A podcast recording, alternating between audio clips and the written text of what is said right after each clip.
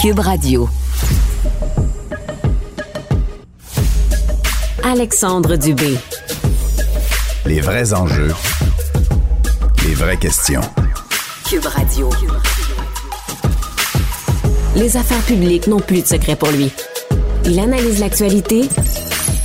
Il sépare les faits des rumeurs. Il n'a qu'une seule parole, celle que vous entendez. Alexandre Dubé. Jeudi 18 août, bonjour tout le monde, j'espère que vous allez bien, bienvenue à l'émission. C'est une émission encore très chargée et on va commencer ça d'entrée de jeu parce que quand on regarde le calendrier, on est quoi? À peu près à une dizaine de jours euh, de la rentrée scolaire. Euh, les effets scolaires sont achetés dans plusieurs familles et là, ben, on se dirige vers une autre rentrée. Euh, une rentrée encore une fois sous le signe de la COVID, mais un peu différente que ce qu'on a connu dans les dernières années. Et qui de mieux que le ministre de l'Éducation, Jean-François Roberge, pour nous en parler? Bonjour, Monsieur Roberge. Bonjour, M. Dubé. Merci de m'accueillir en studio. Ben, en présentiel, en plus, c'est pas rien. On a fait plusieurs euh, FaceTime à Salut Bonjour, mais je suis content de vous avoir en studio aujourd'hui. Ça me fait plaisir d'être là. Puis, euh, on a travaillé fort pour préparer la rentrée. On a une rentrée qui est bien préparée Mhm. avec trois thèmes vraiment qui, qui, euh, qui ont occupé mes jours et mes nuits depuis quelques mois. Là. Euh, la pénurie de personnel Ouais. à combler, ré- préparer ça. Le transport scolaire. Puis santé-sécurité, parce que c'est quand même une rentrée en temps de COVID. Ouais. Donc, allons-y sur ces thèmes. On, on va prendre ça morceau par morceau, effectivement. Est-ce qu'il y aura un enseignant compétent dans chaque classe à la rentrée cet automne? Il va avoir, oui, euh, un enseignant compétent dans chaque classe cet automne. On est en train de combler les derniers postes. Je vous dirais qu'on est encore en train de faire des entrevues Ouais. dans les centres de services scolaires pour combler les ultimes euh, postes. Je veux combien? préciser quelque chose. Euh, Je, vais revenir avec le Ouais. chiffre. Faites-vous en pas, je vais vous donner tous les chiffres. Mais je veux préciser quelque chose. Euh, la très, très grande majorité des enseignants dans le réseau, là, ils ont fait, euh, comme, comme moi d'ailleurs, le baccalauréat. Ils ont, le, le- ils ont la maîtrise qualifiante. Il va y avoir des gens qui sont des nouveaux enseignants, des gens qui ont répondu à l'appel et euh, qui vont faire de l'insertion professionnelle cette année, qui vont s'inscrire en maîtrise qualifiante, n'auront pas le brevet dès le jour 1, là, mais ça va être des gens qui vont être en formation puis en accompagnement pour euh, décrocher finalement le diplôme en même temps qu'ils vont enseigner. Et on n'a pas le choix de faire ça.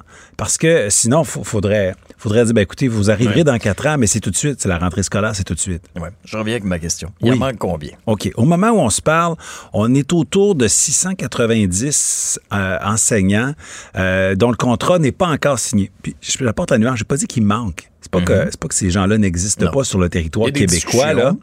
Il y, a, il y a des gens qui, euh, qui, sont, qui vont être embauchés euh, ce matin, Mm. cet après-midi. Ils sont là, ils sont dans le processus d'embauche. Il y, a, il y a aussi plusieurs enseignants qui n'ont pas une tâche nécessairement à 100% qui attendent pour avoir le contrat qu'ils souhaitent. Ils veulent travailler dans ces deux écoles-là, ils veulent travailler près de chez eux. Donc, ces, ces 700 postes-là, euh, il faut pas s'alarmer non plus en pensant qu'on va embaucher n'importe qui. Là. On suit le processus d'embauche, puis il y a des candidatures. Parce qu'à chaque année, c'est un défi. Ça, ça revient année Absolument. après année. La pénurie de main-d'œuvre, ça touche bien des domaines. Puis l'enseignement, ça fait pas exception à tout ça. C'est pas évident. Comment vous allez faire pour, pour intéresser les gens à la profession d'enseignant, mais aussi garder ceux qui sont là? Il y en a plusieurs qui ont quitté le réseau. Vous avez raison, c'est un triple défi. là. C'est euh, attraction, Ouais, insertion pour les nouveaux, et puis rétention pour ceux qui sont là. exact. Euh, dans les années 2010, 2012 jusqu'à 2018, là, il y avait de moins en moins de gens qui s'inscrivaient dans les facultés de sciences d'éducation. Et comme ça prend quatre ans à former un enseignant, donc s'il y a moins de gens qui s'inscrivent en 2014, mais t'en diplôme moins en 2018.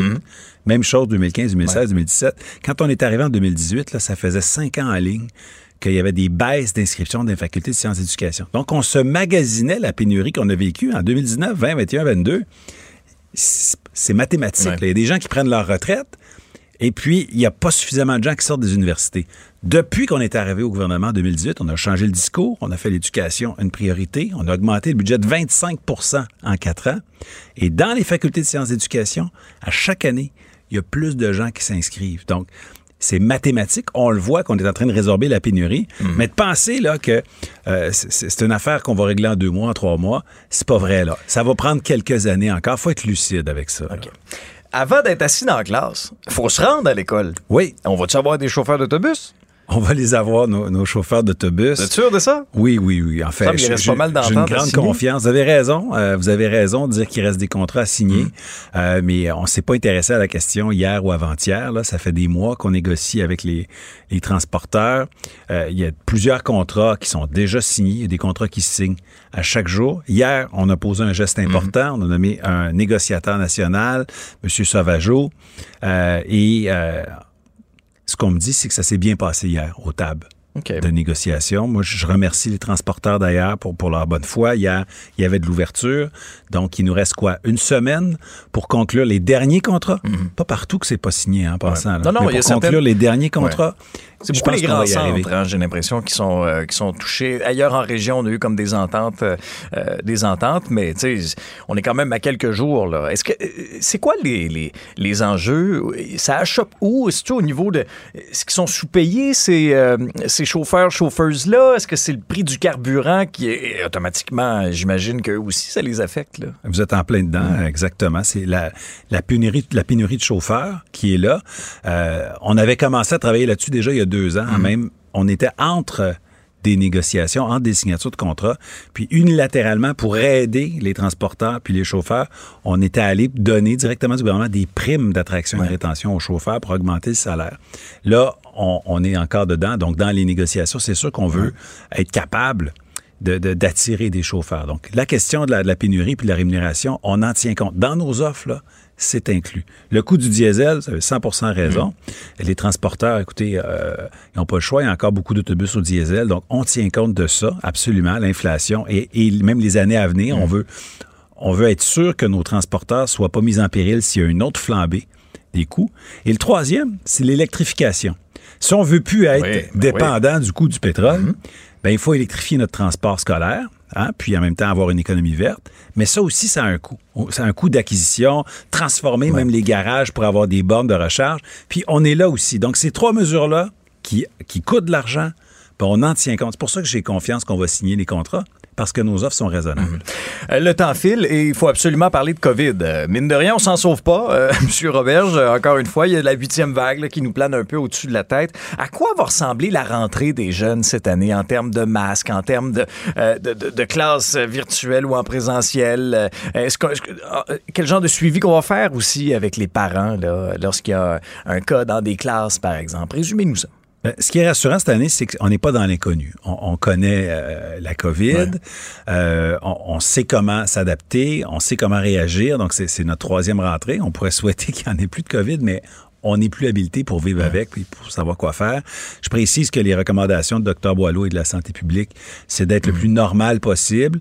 Il n'est pas question de, de forcer le port du masque. Si certains veulent le porter parce qu'ils sont plus à l'aise, c'est correct, mais le port du masque n'est pas obligatoire euh, en classe, je le précise. Euh, nos écoles sont ouvertes, on n'est pas en enseignement à distance, on est en présence, groupe régulier, tout le monde en classe. Je dis ça, et là, il y a des gens qui disent, ouais, mais ça fait beaucoup de monde dans un même local. Est-il bien ventilé? La réponse, c'est oui. Vous me voyez venir. C'est oui. Parce que ça, on vous a posé la question souvent, puis je, je reviens à la charge. là. Oui, on a des détecteurs de CO2 hein, dans l'ensemble de nos classes, Ouais. mais pas de purificateur d'air partout. Pourquoi, pourquoi on a gardé le cap sur cette stratégie-là? Ben, vous savez, si on avait fait fi, euh, puis on s'était pas occupé de ça, nous, les recommandations de la santé publique, de Dr Boileau, de l'INSPQ, probablement que vous nous le reprocheriez. Vous direz, voyons donc, on paye des experts au Québec, des gens qui font des recensions internationales, ils vous disent que si- on n'a pas besoin de purificateurs, ils, disent, ils recommandent de pas le faire, vous dépensez des millions. Comment faites-vous pour justifier ça? On n'est pas là. Nous, on suit les recommandations euh, de Dr Boileau, de l'INSPQ, de la santé publique, qui nous disent que l'idée des purificateurs d'air, c'est pas optimal, c'est pas ça qu'on a besoin. L'idée, c'est pas de, de tenter de purifier l'air puis de brasser l'air, c'est d'aérer. Il faut sortir l'air vicié, faire entrer de l'air frais. C'est ça la ventilation. C'est ça qui est plus efficace. L'air est ce frais, que nous disent pas à les peu près l'hiver à moins 30. Euh, Monsieur Robert, je vous apprends rien aujourd'hui. Pas l'air froid, l'air Oui, frais. oui, c'est ça. OK, je comprends. Non, mais euh, je peux y aller sur les fenêtres parce Rapidement. que vous, y le dites là d'abord. Je précise, oui, il y a des lecteurs de CO2, mais il n'y a pas que ça. On a investi 500 millions pour améliorer la ventilation, euh, en plus des lecteurs de CO2. là. Puis 225 millions cette année. Donc, les travaux ont été faits. Et oui, c'est vrai, dans certaines classes, c'est mesuré, c'est validé. Puis les écoles ont été conçues comme ça par des ingénieurs. La ventilation, l'aération se fait en entrouvrant quelques fenêtres, d'accord, en hiver. Il n'est pas question de faire mettre la, la, la tuque, Ouais. euh, les gants, les foulards aux élèves. Il faut sortir de la caricature. Moi, vous là. savez, je viens de l'Abitibi. Si on en trouverait, si on en trouvait les fenêtres en plein mois de janvier, c'était déjà très, très froid. Euh, faut absolument parler de réussite scolaire. Euh, Oui. Monsieur Roberge, vous avez certainement vu comme moi, euh, dans le journal cette semaine, euh, les, euh, les cours euh, de reprise pendant l'été, euh, les échecs. Êtes-vous préoccupé par cette tendance-là de voir que l'écart, puis je, faisais une entrevue avec le spécialiste du monde de l'éducation, Égide Royer, cette semaine, qui me disait l'écart entre les plus forts et les plus faibles augmente, a augmenté pendant la pandémie. Ben, je pense que effectivement, M. Royer a toujours des, des- des- des bons commentaires. Puis c'est vrai que les deux années de pandémie ont eu un impact. C'est- c'est- faut pas se mettre la tête dans le sable là, quand on ferme des écoles un certain temps, qu'on fait de l'enseignement à distance, qui est un bon plan B, mais qui sera jamais notre plan A, puis que des fois c'est l'enseignant qui est malade, qui s'absente, des fois c'est les élèves, ça a un impact. Donc il y a eu des retards dans le réseau scolaire depuis deux ans, puis il y a eu dans certains cas des écarts qui se sont creusés. Ça, c'est la réalité si on veut quand même être euh, euh, objectif, faut se rendre compte que c'est au Québec qu'on a mieux fait qu'ailleurs. On a moins fermé les écoles que tout le reste du Canada, puis une bonne partie de- des pays occidentaux, donc nos retards sont moins grands. Mais malgré tout, euh, on, on banalise pas ça. On a investi énormément. D'ailleurs, on a déployé euh, en suivant les recommandations, notamment des Jeux de Royer, un programme national de tutorat. On est les premiers au Canada à le faire. Donc, on a moins fermé nos écoles, puis on a plus investi que les autres pour rattraper les retards. Donc, c'est certain qu'on va finir parmi les premiers de classe. Quand vous regardez les derniers chiffres de Statistique Canada concernant le recul du français, est-ce que ça vous préoccupe ça aussi? Notamment Absolument. parce que ça passe par l'école. Ça passe par l'école. Le recul du, du français, euh, on le savait. D'ailleurs, je comprends pas comment le Parti libéral, Dominique Anglade, peut dire que ça l'inquiète pas. Je sais pas sur quelle planète vit-elle. Il faudrait qu'elle sorte euh, des quelques comtés libéraux puis qu'elle aille voir les Québécois. C'est inquiétant, le recul du français. Euh, la loi 96 était nécessaire. Elle n'a pas encore eu ses impacts, bien sûr. On vient de l'adopter. Euh, et et s'il faut aller encore plus loin, s'il faut agir, euh, vraiment pour sélectionner davantage d'immigrants qui sont francophones, ben on va le faire parce qu'on peut pas tolérer un recul du français au. Québec. Ça là, c'est c'est- c'est totalement, totalement inacceptable. Il faut qu'on soit très ferme là-dessus. En conclusion, euh, Monsieur Roberge, euh, est-ce que, est-ce que vous êtes en mesure de regarder les Québécois dans les yeux puis de leur dire que, que vous êtes fiers de ce que vous avez fait comme ministre de l'Éducation? Et, et avez-vous accompli tout ce que vous souhaitiez faire? Je, je suis très fier de, ce- de ce que nous avons fait dans le réseau avec les partenaires, euh, dans le réseau scolaire. Écoutez, Ça n'a pas été un mandat facile. Non, ça n'a pas été un mandat facile. Écoutez, pas mal. deux ans de, de pandémie, euh, des écoles qui sont fermées. Je dis, y a-t-il un pire cauchemar pour un ministre de l'Éducation que de fermer les écoles? Non. Une négociation nationale avec tout ce que ça peut amener de, de critiques et de caricatures de la part des syndicats. C'était pas facile, mais je cherchais pas la facilité de toute façon. Je, je m'étais engagé, puis comme gouvernement, on s'était engagé à changer la gouvernance scolaire, puis à décentraliser la prise de décision, c'est fait. On voulait déployer euh, la maternelle 4 ans. euh, c'est fait.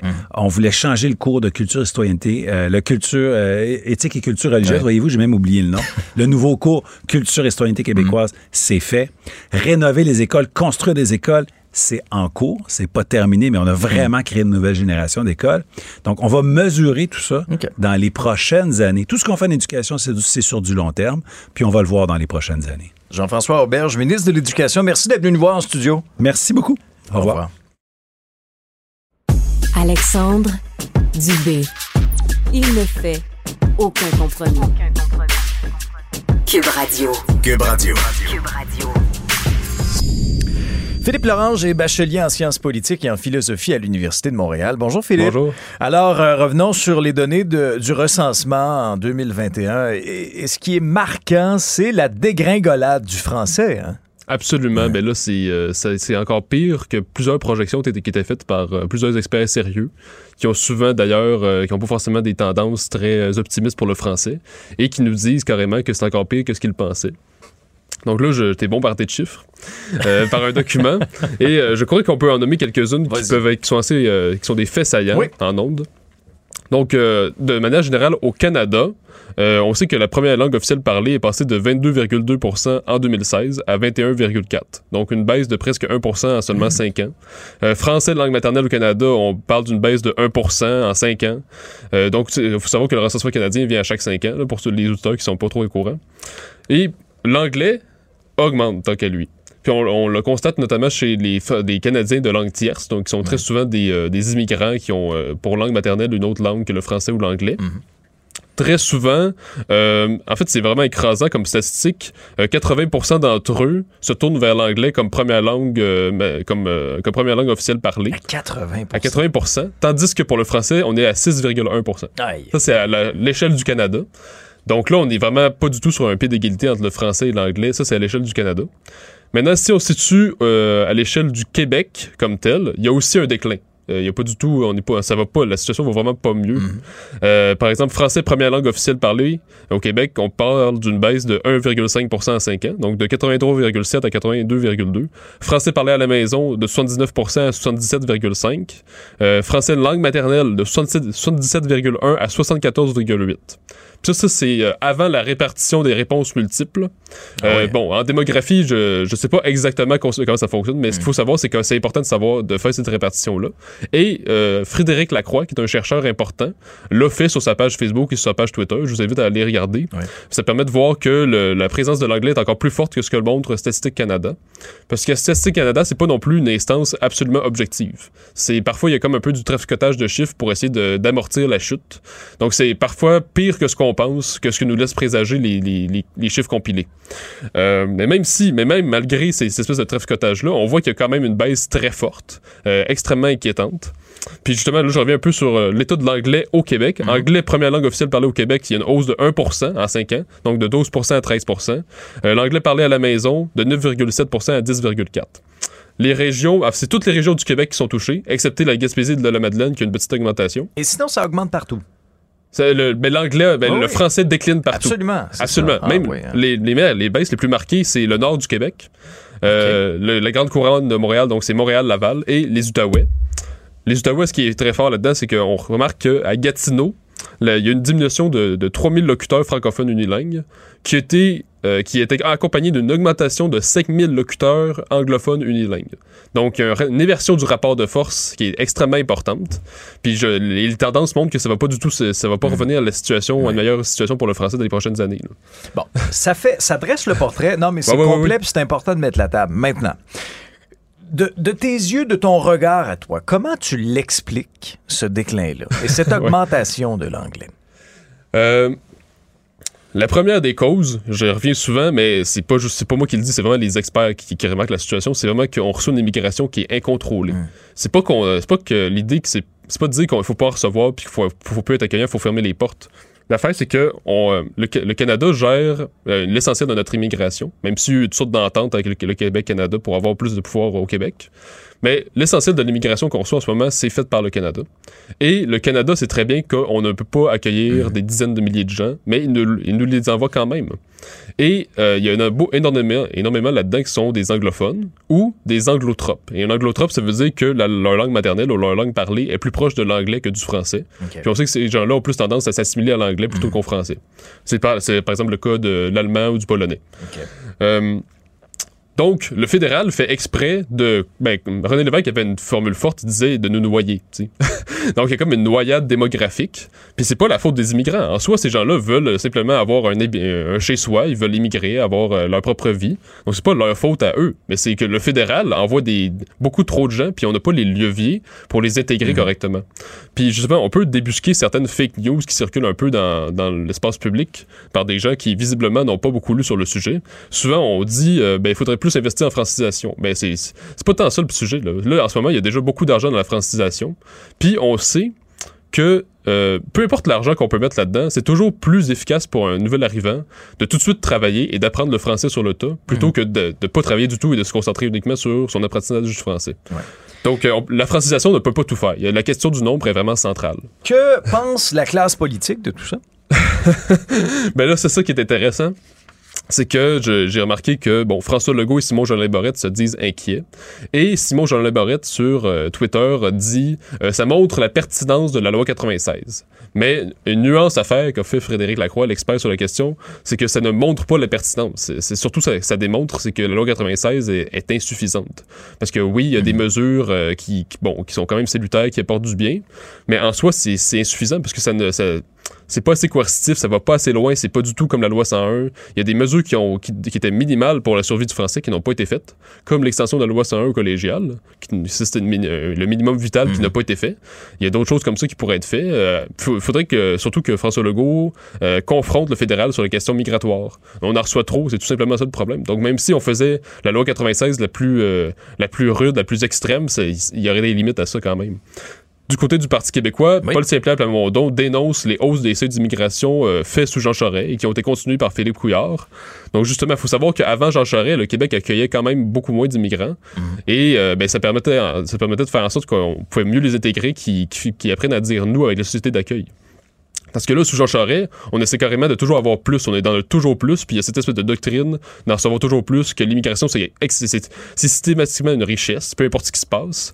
Donc, euh, Paul C. Plamondon a dénoncé ça. Du côté des libéraux, il y a Dominique Anglade, aussi surprenant que ce soit-il, a dit qu'elle n'était pas inquiète de la situation. Oui, ça, ça en a fait réagir plusieurs. Il y en a qui ont sursauté en, en entendant et en lisant ça. Ben, c'est Hein? parce que, quand même, là, c'est parce qu'à un moment donné, les chiffres sont là.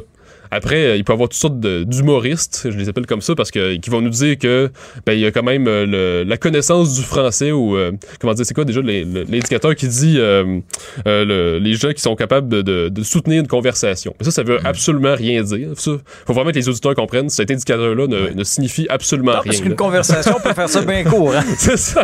Bonjour, comment ça va? Oui, ça va bien, merci. En plus que le statistique se fie sur la déclaration de la personne qui, qui écrit son recensement. Mm. Donc, c'est facile pour quelqu'un de juste dire oui, je suis capable de soutenir une conversation, mais dans le fond, peut-être qu'elle n'est même pas capable. Peut-être peut-être qu'elle est juste capable de dire je veux un café, euh, puis ça finit là. Ça. Donc, l'indicateur soutenir une conversation ne signifie absolument rien. Euh, là, on revient à Dominique Anglade qui dit ben, je, Moi, ça, ça m'inquiète pas. Puis euh, elle a dit Moi, j'ai 20 j'ai mes 27 propositions pour le français. Je veux bien, là, mais je veux dire, la, la situation est quand même extrêmement inquiétante, surtout dans le Grand Montréal, dans les Outaouais. Ça va très mal. Puis le problème, c'est que. Euh, le, problème aussi, c'est on constate que, par exemple, Québec solidaire et le Parti conservateur du Québec n'ont pas vraiment parlé du sujet non plus, même si ça devrait, Ah bon? ça devrait les rejoindre. Euh, ils sont un peu toujours dans leur même marotte. Euh, Québec solidaire continue de parler du logement, euh, environnement. Parti conservateur, c'est toujours un peu les mesures sanitaires. Le troisième lien. c'est ça. Le tramway de Québec, le troisième lien de Québec. C'est ça.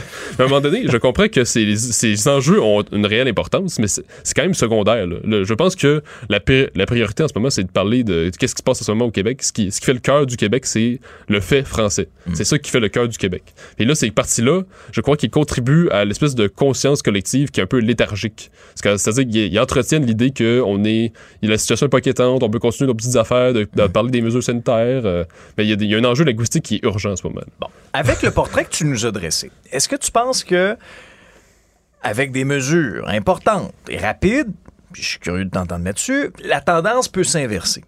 Ou là, on, on- on a, on a quelque chose qui est en marche et qui ne va que s'accentuer dans les prochaines années? Comment tu vois ça?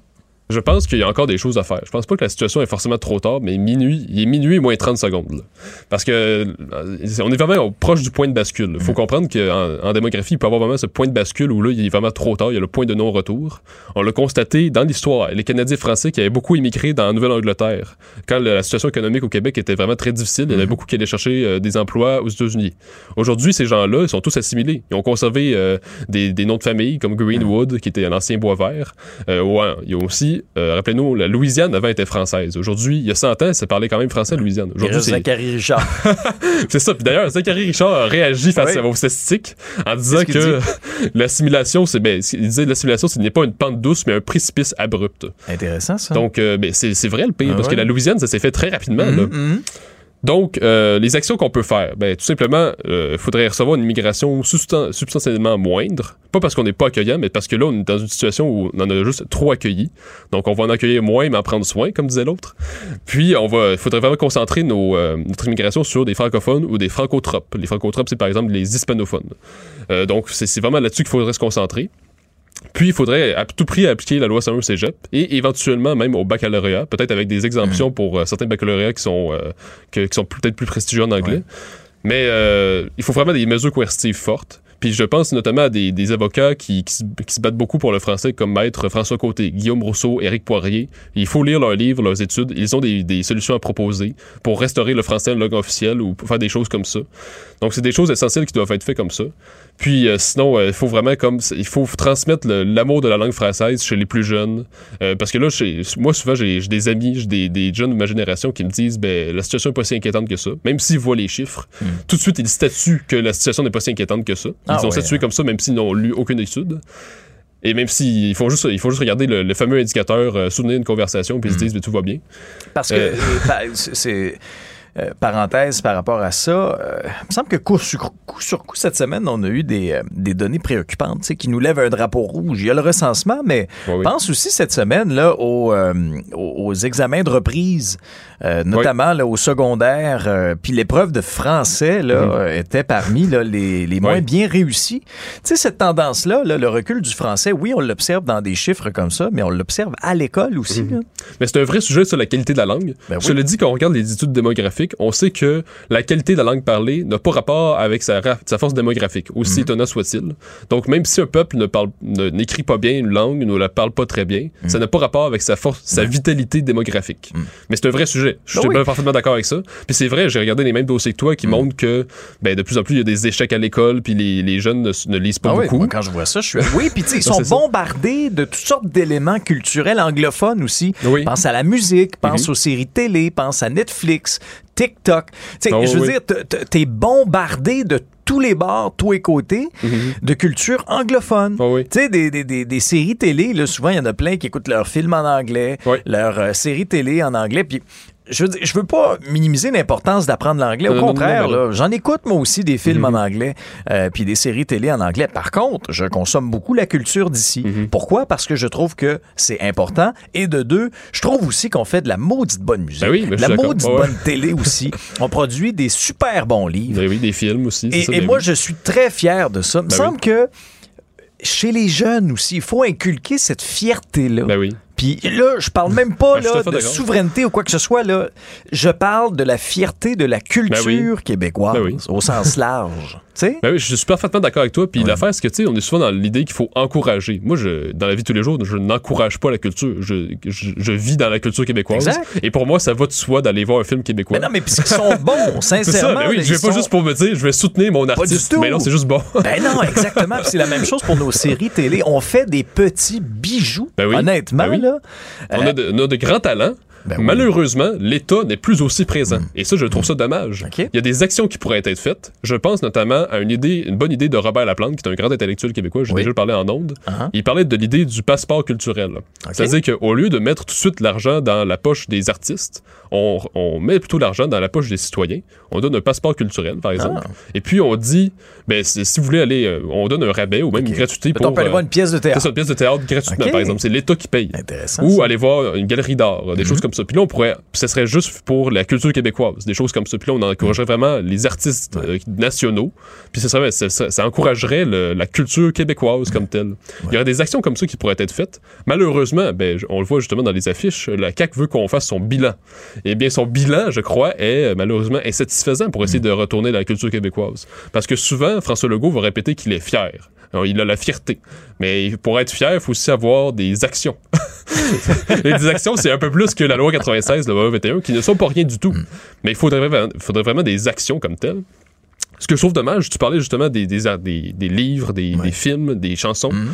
Ce qui est un peu dommage, c'est que depuis à peu près 2010, on est sorti du cycle de la Révolution tranquille où les artistes étaient très présents pour défendre la culture québécoise. On pense à Paul Péché, à Gilles Vigneault, à Ouais, plusieurs autres, Diane Dufresne. Très Bon. mobilisé. C'est ça, des gens très mobilisés pour. Pas, c'est pas forcément tous des souverainistes, là, mais ça peut être là pour la cause du français, la nation québécoise, le français. On se bat pour ça. Ouais. Là, aujourd'hui, nos artistes, c'est pas qu'ils sont pas bons, mais ils sont très axés sur. euh, ben, souvent, c'est le divertissement ou la petite vie ordinaire. Ils vont faire des stories Instagram avec euh, leur petit enfant. Donc, ils sont très axés sur la petite vie ordinaire, ce qui est correct, là, ils ont le droit, mais ils ont complètement oublié la cause nationale. Puis souvent, ils vont embrasser les causes à la mode. Peut-être parce que c'est bon pour leur branding. Ils vont dire, ben, je suis antiraciste, je suis écolo, je suis pro-femme, pro-gay. Tout ça, c'est très beau. mais il y a aussi un... Il faut, il faut qu'ils comprennent que leur, population dans laquelle ils habitent, c'est une population vulnérable. Le peuple québécois est vulnérable en Amérique du Nord. On est encerclé par l'an- l'anglomanie, l'an- la population anglophone. Puis il faut faut qu'ils comprennent que si le, le- le français est en déclin, ben c'est leur propre carrière qui va être en déclin éventuellement. Donc il faut, que- faut que ces artistes-là comprennent. Puis moi, je- je- j'en appellerais à une réaction forte des artistes. Alors, eh ben, c'est une piste euh, qui est intéressante, euh, Philippe. Euh, C'est clair qu'on a chacun une petite responsabilité dans tout Ben ça oui, à essayer d'inverser cette tendance-là. Très bien, passe une belle journée. On Et fait merci. ça demain. OK, au revoir. Vous écoutez Alexandre Dubé. Une rigueur incontestable. Culture et société. Anaïs Gertin-Lacroix est avec nous pour faire le tour euh, des actualités. Salut Anaïs. Bonjour Alexandre. Ben, D'abord, effectivement, hein, c'est un, un incendie qui, euh, qui a éclaté dans les euh, dans l'édifice du TNM, le Théâtre du Nouveau Monde au centre-ville de Montréal ce matin. Exactement. Donc, euh, ça s'est déclaré aux alentours de 7h, 7h30 ce matin dans la partie arrière du bâtiment en construction. Le TNM, euh, fondé depuis 1951 pour situer les gens, là, je veux dire, ce théâtre-là sur Sainte-Catherine euh, a accueilli les plus grands. On a joué les plus grands, autant du Molière, Michel Tremblay, euh, Tchekhov, Goldoni, Shakespeare et tout ce que tu voudras, Kafka, euh, entre autres. Et euh, là, sur le site Internet, lorsqu'on va voir Alexandre, parce que il n'y avait pas beaucoup de détails, évidemment, disant juste, il y a un feu qui ravage présentement le théâtre du Nouveau Monde. On sait qu'un incendie peut complètement détruire un endroit Ben oui. où, par moment, on s'en sort quand même relativement bien. Et là, euh, aux dernières nouvelles, lorsque nous allons sur le site euh, du TNM, on mentionne en fait justement qu'on a, on, on va attendre de pouvoir euh, pénétrer évidemment dans l'édifice. On rassure les gens en disant c'est vraiment dans la partie qui était en rénovation. Donc, ça laisse sous-entendre tout de même que ce n'est pas le théâtre au complet là, qui a été ravagé par les flammes. Et même qu'on on termine en disant sous peu, nous, nous vous dirons si c'est possible ou non de vous offrir les prochaines représentations des pièces à venir. Donc là, c'est pas un théâtre qui est complètement magané, c'est à le dire, parce que moi, en lisant ça ce matin, tout de suite, là, le gros titre, j'ai le cœur qui a arrêté. Ben oui, je comprends. C'est Ben une oui. institution, le théâtre du Nouveau Monde, là, et ça n'enlève rien aux autres théâtres du Québec, mais il y a des théâtres comme ça, autant le Katsu du CEP, ce sont euh, le, le rideau vert, ça, c'est vraiment là, tu parlais de culture il y a quelques instants Mm. avec ton invité précédent, mais c'est ça aussi, hein, le théâtre. Donc là, on va avoir plus de détails, mais tout semble indiquer tout de même qu'il y aura peu euh, des représentations et que c'est vraiment l'arrière. C'est dommage quand même parce que ça fait plusieurs euh, plus, plusieurs mois même Ben qu'on oui. rénove le théâtre du Nouveau Monde, mais euh, on a évité le pire. C'est ça la bonne nouvelle dans tout ça. Bon, tant mieux. Maintenant, les causes du décès de, de cette actrice là aux États-Unis, Anne, c'est Hecky? Heck? Anne Esch. Esch, bon, tu vois, je- j'ai toujours de la misère à la prononcer. Euh, c'est divulgué, Hey, là. Elle qui est décédée à la suite. scrappé son nom, OK, honnêtement, Alexandre. Oui, je pense qu'on a tout semaine, entendu. C'est peut-être pour ça que, que, que je suis mêlé.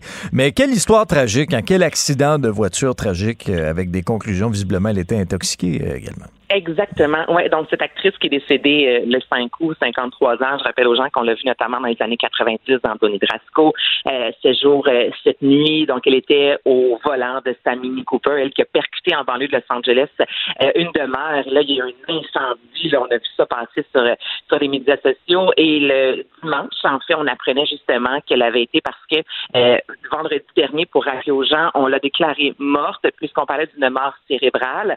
On a quand même continué à faire vivre son cœur pour des dons d'organes. Et dimanche dernier, soit le 14 août, c'est là qu'on a dit, bon, bien, on a trouvé un donneur. Donc, c'est vraiment la fin pour cette actrice, Anne Esch. Et là, on a su un peu plus ce qui s'est passé. Donc, tout d'abord, les gens se posent la question, est-ce que c'est euh, un suicide? Est-ce que c'est réellement un accident? Donc, les conclusions de l'enquête mettent de l'avant vraiment euh, un accident. Puis, on dit qu'elle aurait tout d'abord eu une fracture au sternum causant plusieurs traumatismes, une anoxie cérébrale, ce qui vaut justement une mort cérébrale, donc inhalation, blessure thermique, là, les images, écoute, il reste rien presque de la voiture. Donc, on a quand même, là, ce sont des termes, j'en conviens, là, vraiment, euh, en termes médecine, là, mais on voulait mettre de l'avant ce qui s'est produit avec cette femme-là. Et oui, on a retrouvé plusieurs euh, de la drogue dans, dans, son corps, notamment de la cocaïne, cocaïne dis-je bien, du fentanyl, mais on voulait vraiment savoir est-ce que c'est un suicide ou un accident? Et tout porte à croire que c'est un accident qui a causé le décès de cette femme-là.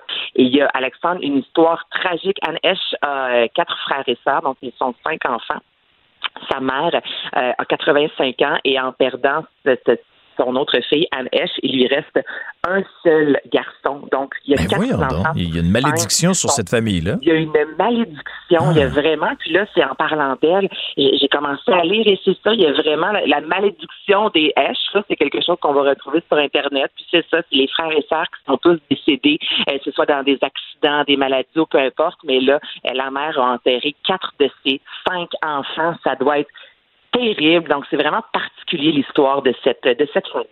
Aïe, aïe, aïe. Oui, non, c'est vrai que c'est triste comme histoire. Tu nous amènes en Écosse euh, une nomination pour promouvoir la gratuité des protections périodiques. Ça ne passe pas du tout.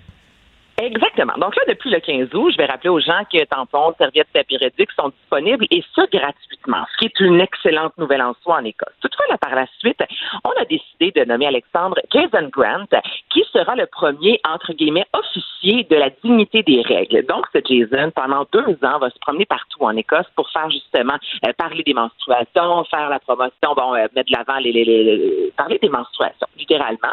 Il sera payé aux alentours de, je l'ai mis en canadien, 55 000 cet homme-là, auparavant, a travaillé dans l'industrie du tabac. Il a été coaching sportif et sa nomination ne passe pas. Et je vais t'avouer que je suis relativement ambivalente parce que là, il y a plusieurs personnes sur les médias sociaux, notamment des joueuses de tennis reconnues en Écosse, qui ont dit, ben voyons donc, s'il y a bien un emploi dans la vie qui devrait être donné à une femme. Ben, c'est ce que j'allais te dire. Pourquoi on a nommé un homme? Pourquoi on a nommé un homme sur ce poste-là?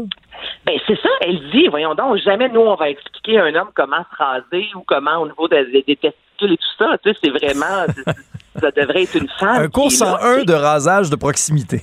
non, mais c'en est ridicule, exactement. oui, c'est un, un, monsieur qui va venir nous enseigner notamment à la jeunesse comment insérer un tampon. C'est comme, voyons donc, c'est quoi ça?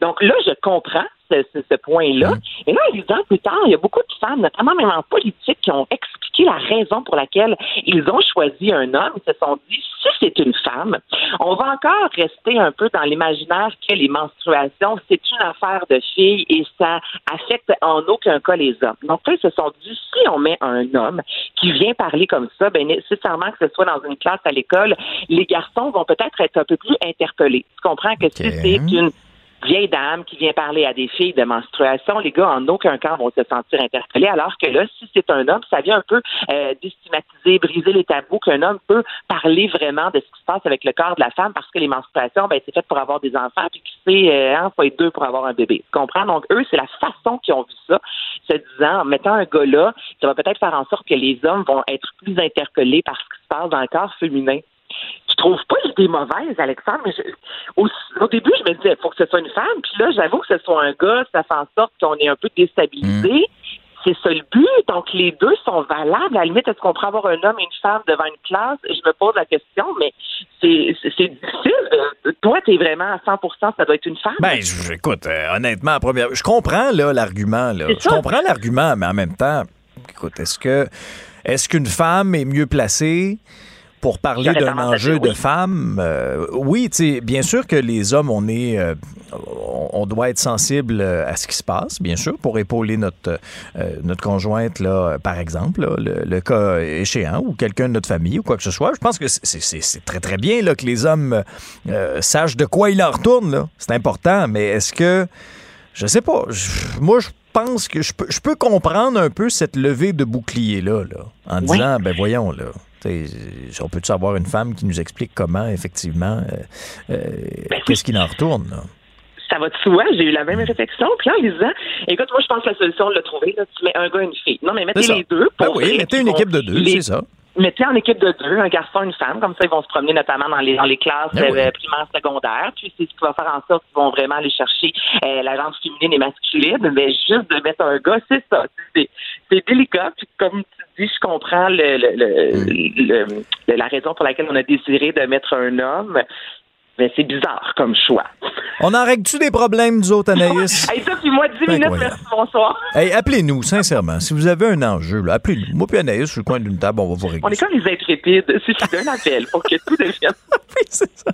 C'est parfait. Ah, j'adore ça. C'est Oh. c'est- c'est plate que c'est plate que l'été achève, que la saison achève. Je dire, on aurait changé le monde, toi puis moi. Écoute. Mais ils s'arrangeront.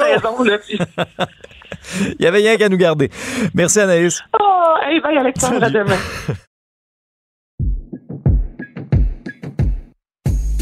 Alexandre Dubé. Aussi véridique et authentique que son information. Cube Radio. Cube Radio. Stéphane Plante est producteur de contenu pour Cube Musique. Il est avec nous. Salut, Stéphane. Salut. Alors, tu nous présentes les albums là, qui sortent là, là. Oui, Qui le- sortent vendredi. Oui, à minuit sur la Ah, plateforme Cube Musique. Mais je vous donne quand même des avant-coups si euh, vous voulez vous coucher plus tôt qu'à minuit. Euh, on est là pour vous. Et je vais dans beaucoup de directions aujourd'hui. Je tiens à vous, a- vous aviser tout le monde. Et euh, aussi, mon jupon va dépasser. Mon jupon de fan va dépasser parce qu'il y a des Ben artistes oui, que je vois là. Ça, là. ça ressort de tes pantalons, là. Ça, et voilà, oui, je peux, peux pas le cacher. Et ça commence justement avec un groupe montréalais que j'aime beaucoup. Le nom, c'est Drogue. Et l'album qui sort demain, c'est Zéro Trouble. On va écouter l'extrait Pas vrai.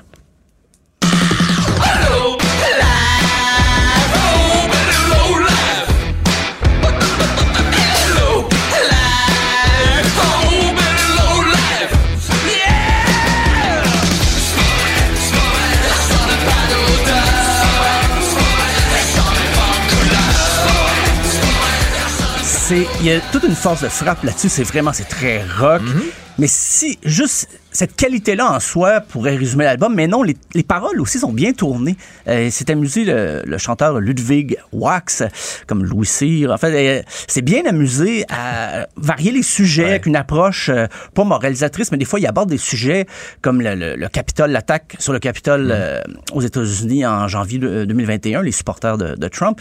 Mais des fois, il aborde euh, la sexualité, mais toujours avec un angle quand même vraiment euh, au second degré. Donc, ça se prend bien. Et des fois, je l'écoutais puis je me disais, c'est-tu punk? Est-ce que c'est glam, hard rock? Oui, Mais ça touche à plusieurs styles. hein? c'est ça, puis c'est du c'est du bon rock and roll. On s'abandonne en écoutant ça, on dit bon ben enfin, ça sonne très bien. Donc six chansons, ça sort demain, zéro trouble. Toujours dans le rock, mais c'est une, je dirais une revenante dans le rock parce qu'elle a fait de la pop. C'est Demi Lovato. Ah oui? Et là, elle lance un album et c'est difficile à prononcer. En fait, ce qu'elle veut dire, c'est Holy fuck. Oui. Holy f- mais le, le fuck en question, Oui. c'est pas un U, c'est un V. T'invites de bip, bip. Et voilà, donc euh, elle, elle veut vraiment. Ça fait des mois sur euh, les médias sociaux qu'elle dit ah là je reviens à une formule, là, je, je suis plus rock maintenant, ça va brasser tout ça. On, la- on veut bien la croire, mais il y a comme un peu d'insistance. On, on va écouter 29.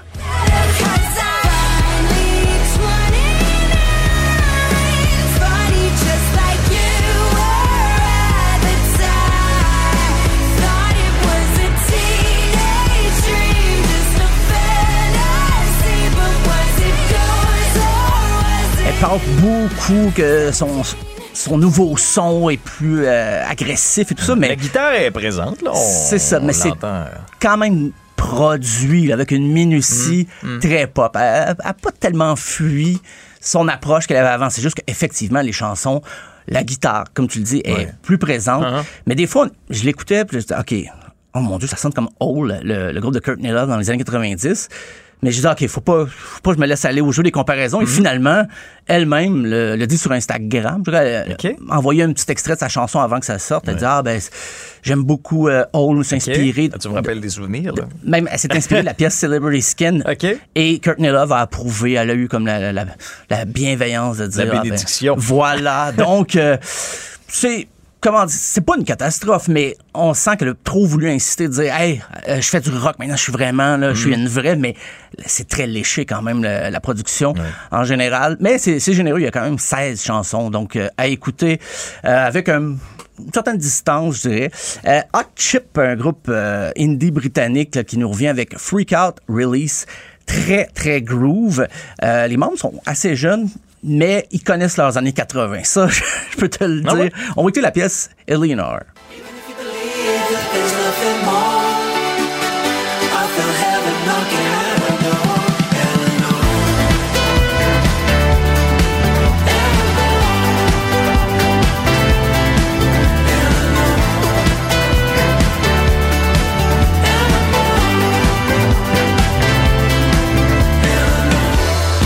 Aussi une utilisation des synthétiseurs, mais sans complexe. Ça aurait pu jouer dans une nuit au Roxbury, ça, avec Ah la- oui, mais tout à la fait. chorégraphie de la tête là, sur le côté. Ah oui. En auto.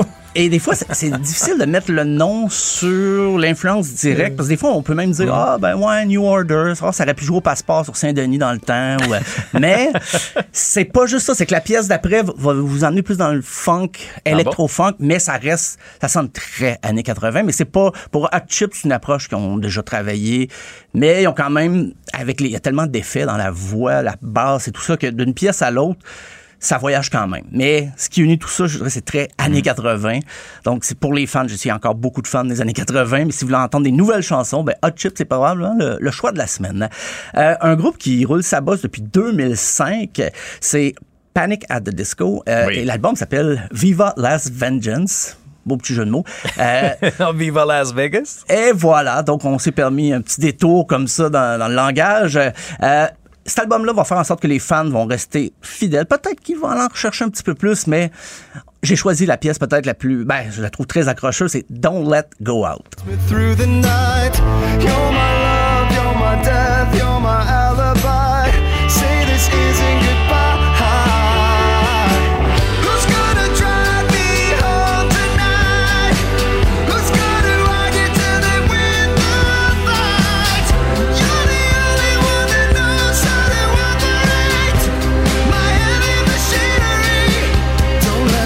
Chanteur qui est le seul membre original de la formation et je pense qu'il peut plus partir là, parce que le groupe existe plus s'il s'en va parce que sa voix lui. C'est est lui, le reconnaissable entre toutes. Oui, c'est c'est aigu, hein? Ah oui, puis mais il tient, il tient le fort. là. Moi, pour Il- chanter aigu de même, il faudrait vraiment que je me coince quelque chose de fort. Donc, c'est un septième album pour euh, Panic at the Disco, mais dans l'ensemble, je c'est quand même assez réussi. Mais c'est évident, là, on sent que le, le- le- le chanteur, il mène la barque. Euh, euh, un autre groupe qui, au contraire, euh, c'est les mêmes membres depuis 91, si je ne m'abuse. C'est Sloan, un groupe d'Halifax, ma- maintenant euh, à- basé à Toronto. C'est là que mon jupon dépasse. Je suis un fan de Sloan. Oui, ah oui, de longue date. Ah oui, quand ils sont venus au Café Campus la première fois, je ne dirai pas l'année parce que vous allez faire des calculs. Euh, donc, ouais, j'ai, je les ai vus la première fois qu'ils étaient venus, euh, déjà un petit peu plus populaires que, que dans leur euh, ville natale. Ils commençaient à être un petit peu en ré- Montréal, Toronto, ils jouent un peu partout. Et maintenant, c'est un groupe qui est bien établi, ils célèbrent leurs 30 ans cette année. Et le nouvel extrait, moi j'aime bien, mais plein de gens pourraient dire, ben oui, mais c'est du Sloan qui fait du Sloan. Mais c'est pour ça que j'aime ça. Parce Mais que oui, c'est du ça Sloan. que, c'est ça que vous les aimez, les fans de Sloan. Ben, Vous voulez voilà, donc du Sloan? on va écouter Scratch the Surface. Liquor and drugs, peace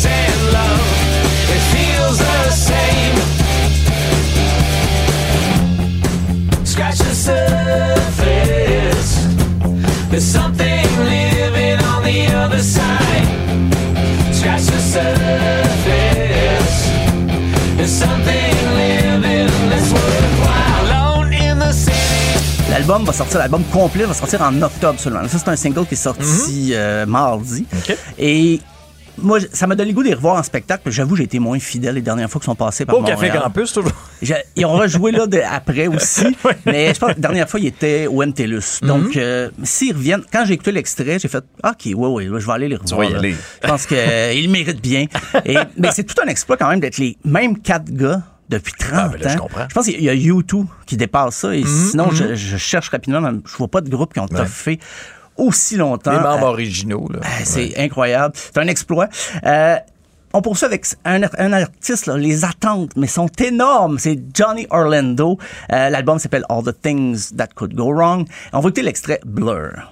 Saw you standing in line for the bathroom. Said that it's taking forever. That's all I remember. Woke up on the rooftop, laying next to you. Don't know how we got here,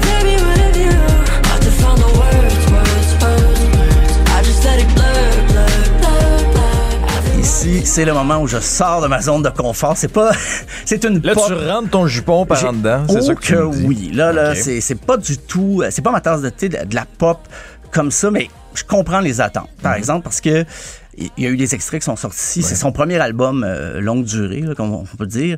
Et effectivement, le- le- il y a une belle voix, il y a un sens mélodique, Mhm. mais les arrangements, je trouve ça prévisible un peu. C'est très là, dans la pop qu'on a connue les 10, 15 dernières années. Mais je serais pas surpris. Euh, Je, je, je suis pas un prophète.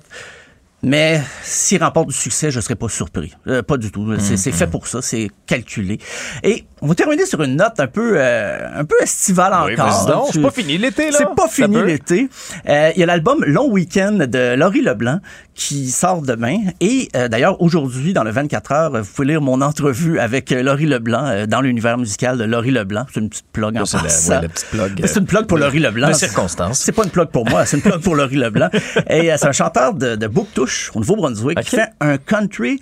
Euh, il mélange assez bien les, influences américaines, comme le, le- le New Country, qui, qui- qui est en force les dernières années, Mhm. même les dernières décennies, et la musique d'Acadie. Mais sur son dernier album, il a ajouté une touche festive, un peu estivale, Ah euh, parce que l'été n'est pas fini. Euh, on va écouter la Barbecue Dance.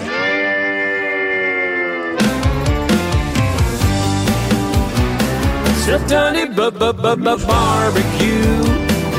Tout est bon quand c'est cuit sur la grill. Des ribs, du steak, puis des burgers et tout. Faisons la barbecue dance. Swing la sauce d'un bord, swing le spice de l'autre. Swing les bras en l'air, puis swing entend qu'il s'amuse quand même. Ben oui, euh, j'aurais dû écouter ça, moi, en fin de semaine passée, quand j'ai monté à même mon barbecue à Oh, moi. mon Dieu, t'es meilleur que moi. Ça aurait été une belle trame sonore. Ben voilà, donc c'est peut-être ça, c'est le, le message de la chanson. Oui. Faites-le vous-même, euh, donc pour les barbecues. Mais j'aime bien les, les chansons. C'est long monter ça soi-même, par oui, exemple. Faut que tout une à bonne demi-journée devant toi. Ben justement, il y, a- il y a plus de chansons sur l'album Long Weekend. Là, on a entendu Barbecue Dance, mais 12 chansons en anglais, en français aussi. La pièce titre euh, va être en version française et anglaise. Donc, euh, et là, il va être même euh, récompensé dans des prix. Ben, il est en nomination Gala Country francophone au Mhm. Québec. Il va même à Nashville au mois d'octobre dans un gala, les Josie Awards. Donc, sa reconnaissance là, sort beaucoup, beaucoup des maritimes. là, de plus en plus, il tourne. Il a déjà joué en France. Les fans de country l'adorent, mais là, ça commence même à sortir juste des fans de country. Les gens apprécient son humour, Mhm. Ouais. apprécient sa touche et tout ça. C'est un, un gaillard euh, très sympathique, euh, d'ailleurs, Laurie Leblanc. Alors, euh, c'était la barbecue dance. Oui, puis on va se laisser avec un petit peu de, de, de barbecue dance et on lit bien sûr ton article Ben, dans le merci 24 heures, beaucoup. à ne pas manquer, bien sûr. Alors, Stéphane, merci d'être venu nous voir. On refait ça la semaine prochaine pour la dernière de la saison. Ciao. Salut!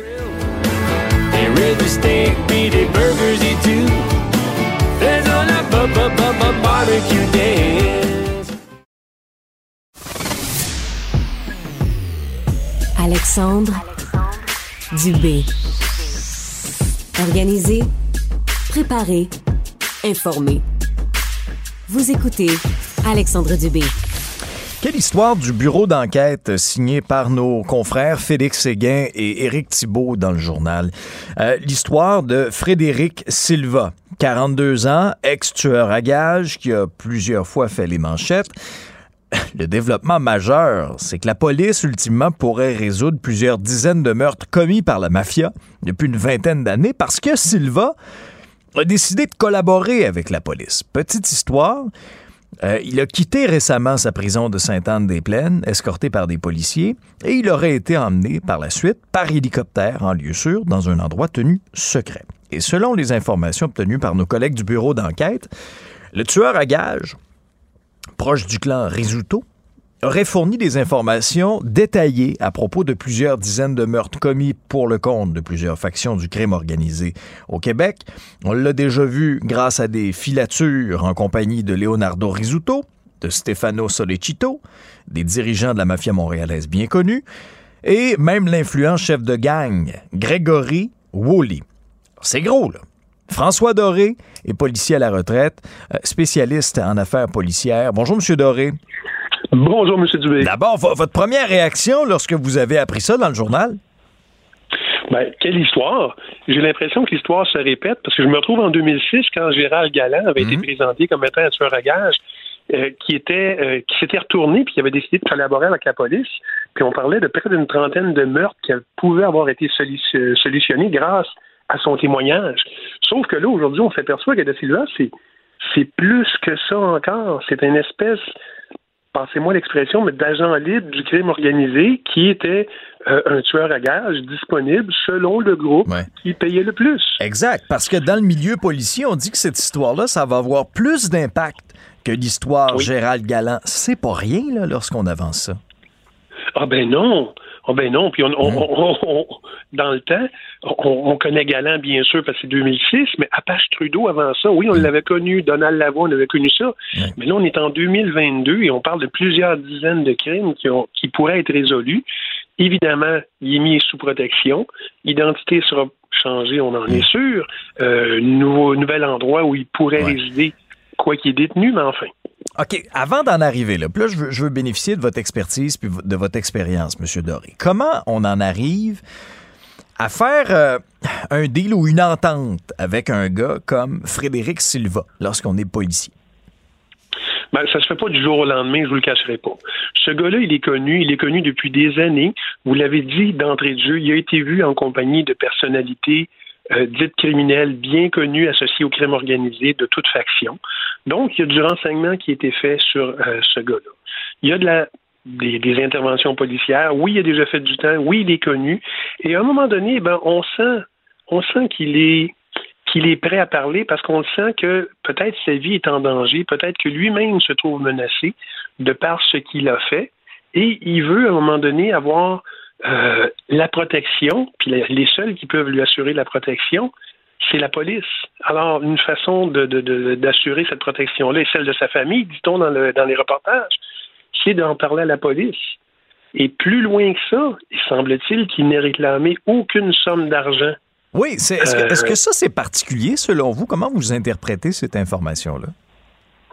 Ben, hum, je pense que euh, il est plausible de penser qu'il est tellement impliqué dans le crime organisé, dans plusieurs dizaines de meurtres, que tout ce qu'il veut, c'est sa protection à lui, la protection de sa famille, peu importe ce qui va se passer par après, son avenir, si on peut dire avenir, il est protégé, il sera en sécurité, nourri, logé, oui, aux frais de l'État, bien sûr, et il en, il en demande pas plus. Donc, on dit qu'il a, puis là, le, le terme, il est connu, il a tourné sa, sa- sa veste de côté.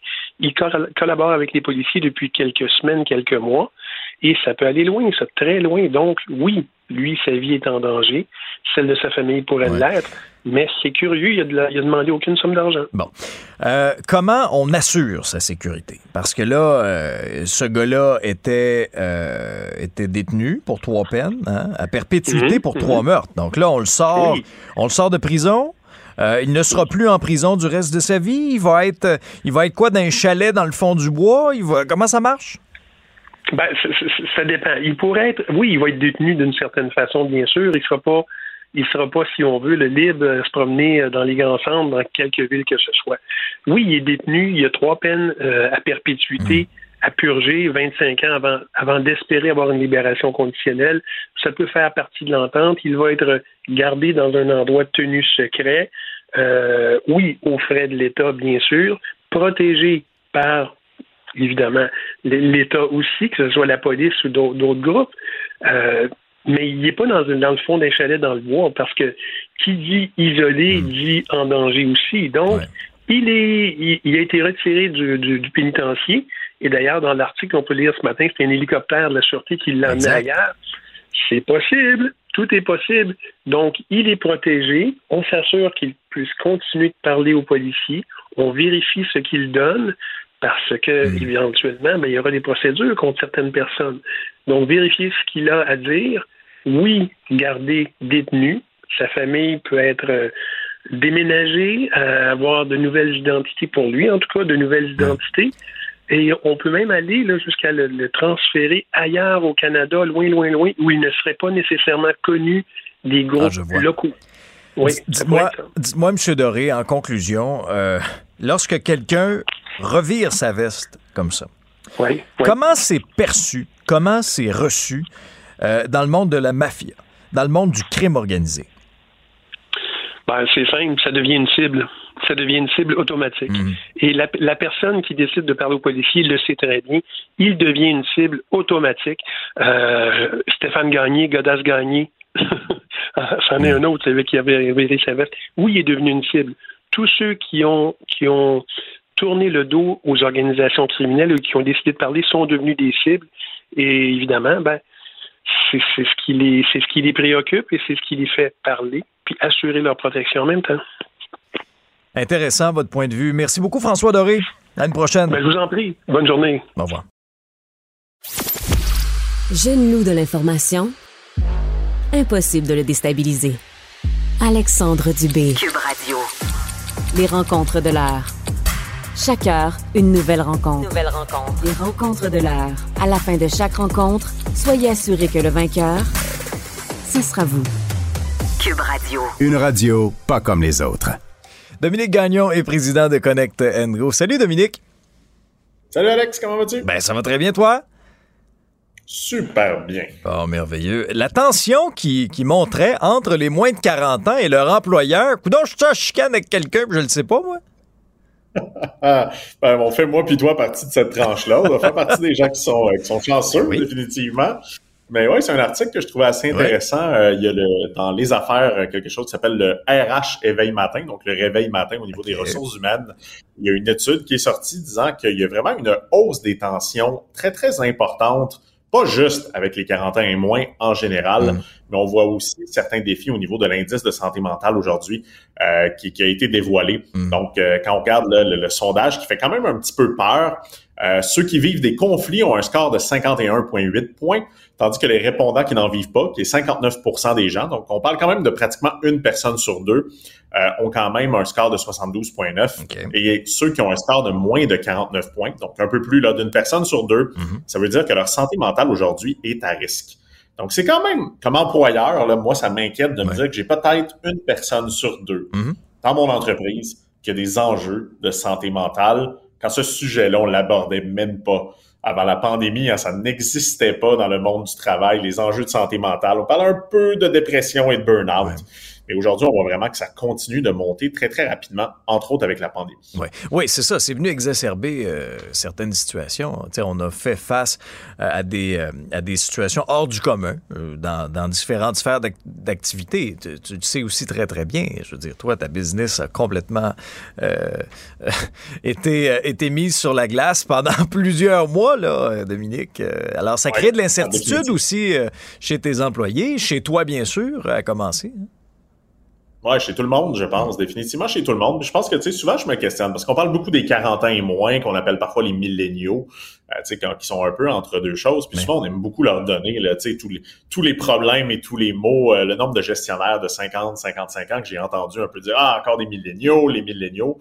Et bon, ce matin, je me disais, bon, encore une fois, on dit que les 40 ans et moins sont ceux qui rentrent le plus en conflit euh, avec les autres. Donc, quand on regarde le sondage, ça veut dire que les employés de 40 ans et moins ont 80% plus de chances d'avoir des différends au travail que ceux de 50 ans et plus. Donc, c'est quand même énorme, là, 80% de chances de Ben plus, oui. mais ça m'a amené aussi à une réflexion qu'il y a peut-être un changement de culture. Quand je regarde mes parents, Ouais. euh, mon père travaillait dans une banque, tu un métier assez traditionnel. Je pense que dans le temps, on ne prenait pas la parole et on se disait, ben, je suis un employé, je fais ma job. Et moi, j'ai toujours dit que mon père me parlait de la retraite avant même que je sache que le travail existait parce Mhm. que je pense pas qu'il était très, très heureux. Ouais. Je pense qu'il travaillait pour nourrir sa famille, Ouais. pour prendre soin des autres, mais c'était pas une passion. Une journée de moins à faire avant la retraite, puis euh, il allait boîte à retraite, lunch. euh, je venais du lac Saint-Jean, tu sais, c'était un peu Mm. ça au lac Saint-Jean. C'était travailler toute sa vie pour être heureux à la fin. Ouais. Euh, je pense que les 40 ans et plus ont compris quand même quelque chose. La première chose qu'ils ont compris, et que moi j'aime, le différent, on voit toujours ça négativement. Donc moi, quand je lisais l'article, je me disais, Mm. OK, euh, les 40 ans et moins, euh, ils doivent être chialeux, ça doit être ceux qui veulent se chicaner, mais c'est pas réellement ça. Quand on, on écoute un petit peu plus, ben, c'est qu'ils sont capables de verbaliser et de dire qu'est-ce qui les dérange. Ils sont capables de dire qu'ils sont insatisfaits. Ils sont capables, évidemment, de créer des situations qui, oui, sont conflictuelles, mais ce qui est aussi intéressant dans l'article, c'est qu'on dit que ces situations conflictuelles-là sont souvent le moteur de l'innovation et le moteur du changement. Parce que si demain matin, Alex, tu serais pas heureux, Mm. tu n'aimerais pas ce que tu fais, mais tu n'en parles à personne, Mm. donc tu ne crées pas de conflit. Mais tu n'es pas non plus plus heureux. Non, non, t'es pas- Si tu n'es pas plus heureux, tu ne deviendras pas plus performant. Ben non, exactement. Puis c'est dans des situations comme ça aussi qu'on- que, que- que peuvent survenir et se développer des problèmes de santé mentale parce que là, on vit quelque chose, on n'en parle pas, on vit une insatisfaction et à un moment donné, ben, ça devient très, très lourd à porter. Effectivement, puis ce qu'on voit, une des raisons pour lesquelles il y a évidemment là, beaucoup de conflits euh, aujourd'hui entre les générations, parce qu'on le vit un petit peu au bureau. Moi, je dirais que j'ai des gens là, qui ont plus de 60 ans ici, puis des gens qui ont autour de 20 ans. Ouais. J'ai quand même le clivage au niveau euh, des différentes générations. Un des trucs aussi, c'est beaucoup les, les, les différences dans les manières de travailler. un peu comme toi, moi, je suis né Mhm. avec un ordinateur. Mhm. Ce qui veut dire qu'évidemment, l'aspect de l'informatisation, les technologies, c'est quelque chose que j'ai maîtrisé Ah oui. très, très tôt. Et ça va Que mes vite. parents aujourd'hui, mais ça va vite, ça change. Donc, c'est sûr et certain que on voit certains clivages Mm. parce que, évidemment, des gens parfois de 60 ans et plus, je pense à Marcel, un de mes employés qui, qui est génial, qui a un, un doctorat en anthropologie, qui est un gestionnaire de projet chez nous. Euh, ben lui, lui, il aime le papier. Tu sais, la réalité, il adore le papier. Il aime avoir une feuille, il aime prendre des notes. Mais les plus jeunes, un peu, à chaque fois, ils disent, ah, tu pourrais pas mettre ça dans un document Word, puis m'envoyer ça. Donc, je comprends aussi qu'à certains moments, on change, mais je pense que où les entreprises vont gagner, les employés, c'est le partage. Et le partage, parce que les générations un peu plus avancées ont, ont quand même compris des choses qu'on n'a pas compris à 35 ans. Ils ont vu des choses qu'on n'a pas vues. Donc, je pense qu'il faut aller s'intéresser à eux, à ce qu'ils ont appris, qu'est-ce qu'ils peuvent nous transmettre. Mais d'un autre côté, je pense aussi que les 40 ans et moins, on a un défi dans lequel on a été un peu des enfants rois, disons-le, et parfois on a un peu une fermeture d'esprit à vouloir un peu s'adapter ou à vouloir un petit peu comprendre l'autre. Et je pense vraiment qu'on a besoin d'essayer de retrouver un petit peu cette cohésion-là entre les générations un peu plus jeunes et les générations un peu plus âgées et arrêter de toujours dire bah, c'est les milléniaux et les milléniaux de dire bah, c'est les baby boomers. Ouais. Je pense qu'on a besoin vraiment de travailler ensemble. Ouais. Ben, c'est sûr qu'il y a eu un échange de, de connaissances qui est extrêmement, extrêmement précieux. Tu as des employés, des fois un peu plus âgés, qui ont une fiabilité incroyable. Ça, ça vaut de l'or aussi pour une organisation. Euh, si on regarde, disons, notre tranche d'âge à nous, on est comme un peu pris en, en- en sandwich entre les deux. Je pense que pour intéresser des gens comme nous, euh, l'entreprise doit avoir un certain plan de match pour nous, là. De savoir, OK, où je me vois dans un an, où je me vois dans deux ans, est-ce que je suis en mesure d'accomplir mes objectifs de carrière ici, oui ou non? Et est-ce que je vais avoir une certaine Hmm. conciliation, travail-famille? Aussi, on est une génération qui ont souvent des jeunes enfants. On le voit, entre autres, c'est un des gros stress euh, dans le sondage qui a été mis en place. C'est quand tu as Hmm. deux jeunes enfants à la maison, plusieurs ont été affectés par la COVID. Euh, moi, c'était une inquiétude pour mes deux petites filles de Ouais. dire, OK, euh, tu sais, il y avait quatre ans durant la COVID, pas sortir de la maison, pas voir d'amis, la sociabilisation. Tout ce stress-là a amené une pression très, très forte sur cette génération-là. Et c'est sûr et certain qu'aujourd'hui, ben, je pense que les entreprises doivent de plus en plus s'ouvrir sur Ouais. la santé mentale, doivent donner des ressources, doivent accompagner les gens et doivent faire preuve d'ouverture d'esprit. Parce que moi, une de mes grosses inquiétudes en ce moment, et j'en parlais avec ma directrice culture et talent, qui est le nouveau titre pour ressources humaines ce matin, on se rend compte qu'on est en train de très rapidement redevenir dans nos souliers d'avant la pandémie. De plus en plus d'entrepreneurs disent, ah, le télétravail, bon, on arrête ça. Je veux que les gens reviennent au bureau. Et ça, je trouve ça un peu triste parce que moi, j'avais l'impression qu'on avait progressé au oui. niveau vraiment de la gestion des gens durant la pandémie. Malheureusement, ben, la zone de confort revient vite. Et je pense que c'est là où il va y avoir de plus en plus de différents parce que la jeune génération ne va pas accepter de, de ne pas changer. Et le télétravail a des, des avantages indéniables qu'on a découverts dans la pandémie. C'est pas vrai là, qu'on est obligé d'être coincé dans le trafic une heure et demie le matin, une heure et demie le soir pour aller au bureau, pour accomplir des choses. Il y a très, très, très... euh, il, y a, il y a plusieurs choses qui peuvent être accomplies à distance tout en étant tout aussi productif. Là. Toi, tu, est-ce que tu le vois, ça, comme, comme gestionnaire? Ben, un, on fait de la radio aujourd'hui. Je me rappelle, j'ai fait des entrevues il y a 10 ans, je devais me déplacer en studio. Ouais. Ben, si Pour que 10 Radio m'avait dit, es-tu intéressé de partager, mais il va falloir que tu viennes au Mm. studio, donc faire 30 minutes pour un 12 minutes à chaque jour. Je serais pas en train de te parler. Et j'écoutais ce matin, justement, une entrevue avec le ministère du Transport qui disait, avec la fermeture du tunnel, venir sur la rive sud Ah va oui, prendre ben quatre oui, fois ben oui, plus ben de oui. temps. Ah là, ça va être le bordel. plus là. de temps. Ah ça va être 15 le bordel dans les prochaines années. Ouais. Moi, j'ai appelé ma femme, moi, j'habite à Mont-Saint-Hilaire, et j'ai dit, chérie, faut vraiment que je me fasse un meilleur bureau à la maison parce que la réalité, sinon, je suis faite, je vais passer ma vie dans le trafic. Ouais. Et oui, la performance. Moi, je faisais partie des entrepreneurs sceptiques. Parce que je me disais, ah, les gens à la maison, ils doivent écouter la télé, ils doivent jouer aux jeux vidéo. Ils vont faire du J'en fais partie de ces gens-là. aller se baigner. La réalité, les gens sont plus performants. C'est vrai qu'ils travaillent Ouais. plus toujours sur des heures Mm. euh, tu sais, continues. Ça arrive qu'ils vont aller euh, ramasser une brassée de lavage, aider euh, leur conjoint, leur conjointe. Mais la réalité, à la fin de tout, on a augmenté en productivité. On est mieux. Les gens passent moins de temps dans le trafic, sont plus reposés, meilleure conciliation travail-famille. Donc moi, je pense que le télétravail est là pour rester, doit rester. Mais on doit aussi avoir des environnements où on peut se voir, on peut s'amuser. La semaine prochaine, j'ai mes 60 employés. On se rend au parc safari, on fait une activité spéciale, 20 fromages le soir, tous ensemble. Pour l'esprit des d'équipe. États-Unis, de l'Europe. Ben oui, l'esprit d'équipe aussi, ça c'est important. Ben oui, ben oui. Mais c'est Oui. un peu le meilleur des deux. C'est-à-dire que oui, il y a des moments où c'est- correct qu'on soit tout le monde ensemble, mais il y a d'autres moments où, je veux dire, avec la technologie aujourd'hui, euh, C'est pas toujours nécessaire. C'est pas toujours l'accepter. Il y nécessaire. a des moments où on est bien. Ben oui. Tu parles d'échange de connaissances. Est-ce que, est-ce que, est-ce que tout le monde est ouvert à ça ou des fois il y a certains employés, t'essaies là de les aider, puis là ça roule des yeux, puis là tu te dis oh on n'est pas sorti du bois. Ouais, ben ça, ça revient un peu à une discussion qu'on a eue sur dire que je pense qu'on devrait pas motiver les gens, les gens pas motivés, Mm. on devrait peut-être les laisser aller. Mais c'est la même chose. Il y a, effectivement, la culture du changement, c'est quelque chose qui est très, très difficile. On voit énormément de gens qui arrivent avec leur idée préconçue et que tu lui dis, ben oui, il faudrait s'adapter, il faudrait aller, peut-être qu'il faut s'ouvrir au télétravail. Bon exemple, quand j'ai annoncé le 4 jours semaine, parce qu'on Mhm. s'en est parlé, nous, on s'en va en septembre, 4 jours semaine, Oui. même condition, même salaire, une journée de moins. Moi, je, je pensais être le, je pensais être applaudi, le PDG qui dit ça. Donc, j'ai dit ça à mon équipe de gestion euh, dans une planification stratégique et tout le monde dit non. Tout le monde a commencé, avant même de réfléchir pourquoi ils disaient non, en disant, Dominique, on est débordé, Mm. c'est pas vrai qu'on peut enlever une journée par semaine. Et je l'ai imposé parce qu'à un certain moment, c'est ça le leadership, c'est d'être capable de dire, ben, moi, je pense qu'on doit augmenter notre efficacité, mais que travailler plus, c'est stupide. Ça reste ma vision foncière de, de, de l'entrepreneuriat de ce qu'on doit faire. Ouais. Mais les gens, euh, on a décidé de faire un projet pilote. Donc, on s'est dit, on va pas y aller rapidement, on va y aller sur un projet pilote parce que j'ai encore à convaincre les gens que c'est possible. Donc oui, les gens étaient complètement fermés au Mhm. début, la transparence salariale. Quand j'ai dit aux gens, on va dire votre salaire. Chut, ne dis pas mon salaire, c'est confidentiel. c'est tabou, c'est tabou. L'argent, au Québec, l'argent, faut pas parler de ça. Donc, la réalité, c'est que c'est très, très difficile de faire changer les gens.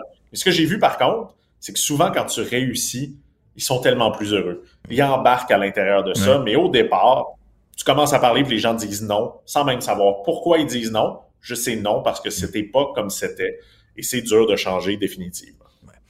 Merci beaucoup Dominique. Passe euh, une belle fin de semaine. On se reparle euh, la semaine prochaine pour notre petite dernière de la saison.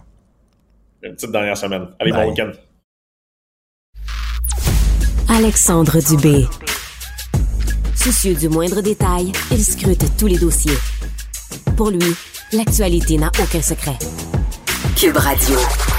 Léa Clermont-Dion est réalisatrice, autrice et chercheuse postdoctorale à Concordia. Bonjour Léa. Bonjour Alexandre, ça va bien? Ben oui, très bien. Toi aussi?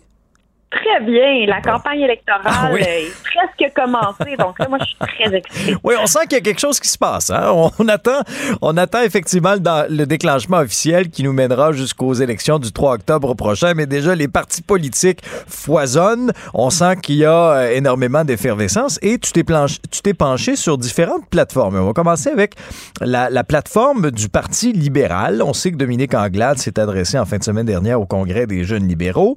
Elle a rappelé les grandes idées de sa campagne. Qu'est-ce que tu retiens de son intervention? Bon, le premier élément, c'est que j'ai senti une Dominique Anglade euh, qui se voulait accessible, donc qui utilisait vraiment un vocable là, assez clair, simple. Euh, elle s'adressait aussi aux familles beaucoup. Donc, euh, dans ses revendications qu'elle a mises de l'avant, elle parlait notamment du fait que le prix des maisons a augmenté de 20 dans les dernières années. C'est sûr que c'est c'est des chiffres qui sont effarants. Euh, le fait que le panier d'épicerie aussi a augmenté de 10% Et là, elle s'adressait aux jeunes familles et elle disait on veut, on veut fonder une famille au Québec, c'est compliqué, alors il faut changer les balises du contrat social. Et moi, je trouvais aussi que son enli- enlignement politique se rapprochait beaucoup de la social-démocratie, se rapprochait même du programme de Québec solidaire en quelque sorte, et on s'éloigne vraiment des années du Parti libéral de Jean Charest. On est vraiment dans une autre tendance. Euh, après, elle a aussi adapté un peu, je trouvais, son discours en, dans, dans, dans la, la, la volonté d'être accessible avec le slogan. Donc, le slogan du Parti libéral pour cette campagne, c'est Votez vrai, vrais enjeux, vraies solutions. Puis, je trouvais que ce slogan-là était un peu comme.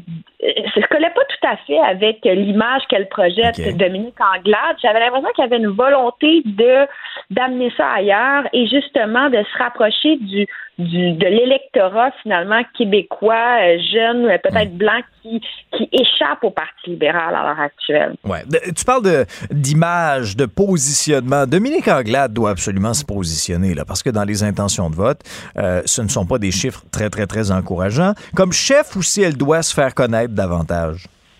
Oui, et j'ai lu un papier intéressant de Mario Dumont là, dans le Journal de Montréal sur le fait que Dominique Anglade se débrouillait quand même bien. Euh, par contre, j'ai l'impression que malheureusement, il y, a une, il y a une image qui lui colle à la peau, qui était peut-être, euh, je sais pas, je dirais, je dirais un caractère inaccessible, et on sent vraiment qu'elle essaie de se débarrasser de ça, euh, mais c'est pas parti gagné. Je regardais un peu les candidats du Parti libéral. Euh, honnêtement, la majorité, euh, je, je les connaissais pas. Je trouvais pas ça super impressionnant. Bon, j'ai vu que Mathieu Graton, le euh, l'animateur se présente hein, dans la porte. Ben oui, je ben savais oui. pas ça. Euh, je- oui, donc j'ai j'ai vu ça, mais je trouvais pas que le que la proposition globale était si impressionnante. Euh, cependant, j'ai vu quand même des euh, propositions concrètes en termes d'environnement et ça, on, on parle beaucoup de, de l'image des politiciens, etc., mais il faut s'intéresser au programme spécifiquement. Puis en termes d'environnement, le Parti libéral propose quelque chose d'intéressant, de miser sur euh, donc les énergies plus vertes comme l'hydrogène. Euh, il propose aussi de fonder euh, une société d'État, Hydrogène Québec, qui serait finalement qui coordonnerait cette filière-là. Donc, dans le programme, c'est assez bien développé. On parle aussi d'électrification de, de, de l'économie. Euh, je trouvais que sur cette portion-là, il y a un vrai travail qui a été fait, des propositions assez concrètes. Euh, maintenant, c'est à voir si ces idées-là vont percoler dans l'espace public et vont toucher le cœur des Québécois. Euh, c'est mal parti pour le moment, mais on est en tout début de campagne, donc on verra. Ouais. Donc, l'environnement, oui. On cible aussi les jeunes familles. Euh, Qu'est-ce que les jeunes familles vont retrouver dans le programme du Parti libéral?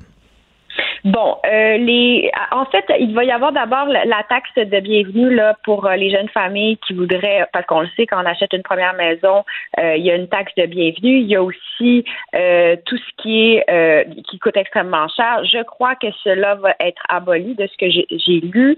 Euh, donc ça, c'est une solution pour aider les familles à acheter. C'est très difficile. On sait que le marché va retomber éventuellement. Mais ça, les, les municipalités vont brailler. Là. Ça, c'est une, c'est une manne incroyable, les taxes municipales, les taxes de bienvenue. Là? je veux dire, c'est radical en maudit. On Puis à, à certains endroits, euh, moi, te le dis, ils ne gênent pas pour peser sur le crayon. hein. Effectivement. Puis il y a aussi quand même, bon, alors il y a autre- d'autres choses. C'est lors de la première propriété. Alors, abolir la taxe de bienvenue lors de l'achat d'une première propriété, je tiens à le préciser, mais je veux dire, c'est énormément d'argent. Puis on s'est toujours demandé, en fait, quand on va chez le notaire, à quoi ça sert cette fameuse taxe de bienvenue-là? Et sincèrement, il n'y a pas un notaire qui peut nous expliquer spécifiquement c'est quoi le, le bien fondé de ça. Et c'est vrai que c'est une vraie entrave à l'achat. Ben oui. Euh, après, euh, bon, j'ai, j'ai, il y, y a cet élément-là. Il y a aussi assurer une garderie à 8,70 dollars par jour pour toutes les familles au Québec. Donc là, on, on reviendrait vraiment à un taux euh, fixe pour toutes les familles, ce qui n'est pas le cas aujourd'hui. Et d'ailleurs, faut-il rappeler que le ministre de la Famille euh, euh, nous, nous disait que c'était 45 dollars par jour en moyenne les taux des, des garderies. C'est absolument faux. C'est beaucoup plus que ça. Euh, je veux dire, dans certains secteurs, c'est 70 dollars par jour, là, une garderie euh, privée. Donc, ça, c'est une, c'est aussi une, une proposition de, du Parti libéral. On veut euh, baisser les impôts, on veut octroyer une allocation de 2000 dollars par an pour les aînés. Donc, quand je parle de la famille, il y a ça. Donner 200 215 dollars par enfant pour l'achat de fournitures scolaires. Donc, on a un Parti libéral qui veut être très concret. Puis, je remarque que dans l'ensemble des partis, puis on y reviendra au cours des prochaines semaines, on cible vraiment la famille qui, effectivement, euh, a un pouvoir d'achat euh, assez euh, bas ces jours-ci, puis qui est dans une situation assez problématique. Donc, ça sera à suivre. Le Parti conservateur, Léa. On a, on a présenté la plateforme là, dimanche dernier. Euh, Éric Duhem y était avec euh, euh, les candidats derrière lui. Une image quand même très, très forte. Euh, Qu'est-ce qui t'a marqué dans la plateforme conservatrice? Bon, est-ce que je peux être franche, complètement franche avec toujours. ça? Quand j'ai vu le- la plateforme, j'ai bon, j'avoue que j'avais l'impression que c'était un peu écrit sur un coin de table dans certaines propositions. Euh, j'ai l'impression que c'était des idées très simples et, et populistes en quelque sorte qui étaient parfois mal étayées. J'aurais préféré plus de, de chiffres, de données d'empirie, etc., une meilleure euh, méthodologie en fait et des, une plus grande clarté. On a, quand- on a des grandes idées chocs, mais après, pour les appliquer, ça manque de finesse, je trouve. Euh, petit exemple comme ça, on parle de aider toutes les familles pour la garde de leurs enfants en offrant une allocation de 200 dollars par semaine pour les parents qui qui voudraient pas nécessairement avoir accès au CPE ou qui voudraient avoir accès à un service différent. Mais là, ce qu'ils nous disent pas, c'est plus tard dans la plateforme, on apprend qu'ils veulent cesser les CPE et les garderies et services de garde subventionnés. Donc, mettre fin au financement des CPE. Pour moi, c'est une idée, une proposition qui fait absolument pas de sens. Tu veux donner de la- 200 dollars par 200 dollars par semaine aux familles, mais après, tu veux couper le service de garde. Je ne comprends pas cette proposition-là. Et tu vois, dans la plateforme actuelle, c'est mal expliqué. Euh, Il n'y a pas d'argumentaire et ça vient vraiment, en, à contrario, ça, ça vient vraiment s'opposer à la valeur conservatrice qui est celle de la famille. Euh, un, et deux, ça vient aussi contrer la valeur économique. Tu le- le Parti conservateur veut une économie florissante, etc. Mais si tu demandes aux mères et aux pères de rester à la maison pour s'occuper des petits, qui va travailler? Ça va ralentir l'économie. Pour moi, cette, cette proposition-là est particulièrement euh, inquiétante. Puis je pense que Pauline Marois et ses amis qui ont ins- instigé les CPE se retournent dans leur tombe là, en lisant une telle proposition. Euh, c'est pas une proposition qui m'apparaît assez sérieusement étayée. Euh, on peut être d'accord avec ça, mais il faut pouvoir l'argumenter. Et à l'heure actuelle, c'est pas le cas. Ouais, puis il va plus loin aussi à, plusieurs endroits, notamment bon euh, euh, faire davantage de place au privé. Euh, on veut on veut sabrer également dans la bureaucratie. Est-ce que est-ce que tu penses que les idées de la CAC vont trouver écho auprès d'un grand nombre d'électeurs ou ça va se concentrer là peut-être dans la région de Québec, euh, Chaudière-Appalaches? Ouais, le, par- le Parti conservateur, moi, je pense qu'il va y avoir des belles percées pour eux en bas. Ben, évidemment, en Beauce, qui est quand même un, endroit euh, fécond pour euh, la pensée conservatrice. Moi, j'ai l'impression qu'ils vont faire du chemin parce que Duhem paraît très bien dans les médias. Duhem, et je trouve qu'il est argumenté à l'oral. Il est bon en entrevue. non, c'est un bon Il communicateur, faut, faut lui donner. Oui, oui, c'est un habile communicateur, Éric il Duhem. est très, très habile euh, et il sait pointer euh, certaines failles, je trouve, du système dans certains cas. OK? E- Exemple, la- cette semaine, euh, la- son parti a dénoncé le fait que la CAC avait financé 100 000 de publicité sur Facebook. Puis, je veux dire, son argumentaire, il était quand même juste. Je pense que c'est un bon réactionnaire, c'est-à-dire qu'il réagit bien aux situations il faut lui donner ça. Euh, moi, c'est vraiment comme dans l'argumentaire, je trouve incomplet. Je trouve qu'il manque, c'est des grandes idées. Là, bon, il reprochait à, à la CAQ d'avoir créé plus de tro- 80 000 postes, donc dans la bureaucratie. Parfait. Maintenant, comment est-ce que tu vas couper dans la bureaucratie de la santé? Concrètement? Dans quel sus tu vas couper? Quels endroits tu vas couper? C'est- C'est pas clair. Et quand on lui pose des questions, il répond pas. Et dans la, la plateforme, donc ça manque encore de clarté. Euh, mais qui lit les plateformes? Là? Je sais pas. Je, je sais pas si les électeurs lisent vraiment ça avec intérêt? J'en doute. Euh, alors, ça va être vraiment. devrait. euh, moi, je- ben, on devrait. Mais moi, j'ai l'impression qu'il, comme je le dis, il passe bien. Donc, je crois qu'il va faire quand même du chemin. Ouais. Euh, un mot en terminant, parce que le temps file, Léa, sur euh, les campagnes publicitaires de la CAC. On en voit ces temps-ci. Euh, Il y a toute la question du financement des publicités aussi sur les réseaux sociaux, sur Facebook. Ah, sérieux. OK, là, il faut que je commence d'emblée par cette petite publicité qui a été faite par la CAQ où on voit une femme qui dit Mon enfant marchait pas. Puis là, quand elle a vu euh, François Legault, ma fille, elle a commencé à marcher. Putain, fais-tu des miracles, François Legault? Y es-tu rendu... euh, Ben là, c'est-tu Jésus-Christ? Je, je comprends pas ce qui se passe. Puis ça, c'est vraiment la fille de com en moi et de, de, de communication oui. qui parle, qui se dit ça n'a pas de bon sens, ces publicités-là. Euh, qui est le stratège dans la salle qui a pensé que ça serait ça pourrait potentiellement être bon. Et c'est pas la, la, la première, euh, disons, euh, bévue là, qu'on voit en termes de communication Ah. publicitaire de la CAQ. à un moment où, où souvent on, on peut, il y a- il y, a plusieurs experts qui reprochent et plusieurs analystes à la CAC de faire preuve d'arrogance. là. Complètement. Et ça, c'est, je veux dire, c'est de la politique spectacle. À mon avis, ça manque de nuances, ça manque de tout ça, mais je pense que le public est pas dupe. Maintenant, la question du financement de la publicité sur Facebook, qui a été soulevée par le Parti conservateur, est très intéressante. On parle donc, on, on, on estime qu'il y a à peu près 100 000 qui auraient été mis en publicité sur Facebook pour promouvoir finalement la CAQ. Ça nous, ça nous amène plusieurs questions sur l'éthique en termes de publicité sur les réseaux sociaux. Euh, c'est pas quelque chose qui est extrêmement clair ou bien balisé. C'est quoi la différence entre la publicité du parti puis la publicité de l'intérêt public? Et on a remarqué depuis plusieurs années, en fait, avec la pandémie, que des fois, il y avait comme un peu de, de l'utilitarisme, finalement, de l'instrumentalisation de, je dirais, la pandémie à des fins politiques dans l'image publique. Donc, de représenter le gouvernement comme un bon gouvernement, le bon papa qui arrive, qui gère et tout, puis de réutiliser ça dans une image publique. 100 000 on s'en ça peut avoir l'air beaucoup, mais c'est pas tant que ça non plus en termes de, bu- de, de budget de budget publicitaire. Là, faut pas non plus, euh, comme on dit en, en bon chinois, capoter avec ça. Euh, mais il faut se questionner à savoir elle est où la ligne et qui définit la ligne entre une publicité du parti et la publicité du bien du service euh, public entre guillemets. Euh, Est-ce que c'est la CAC et leurs conseillers qui décident ça ou ça ne devrait pas être une instance indépendante qui s'assure de voir ce qui se passe sur les réseaux sociaux puis du respect des règles. tu sais?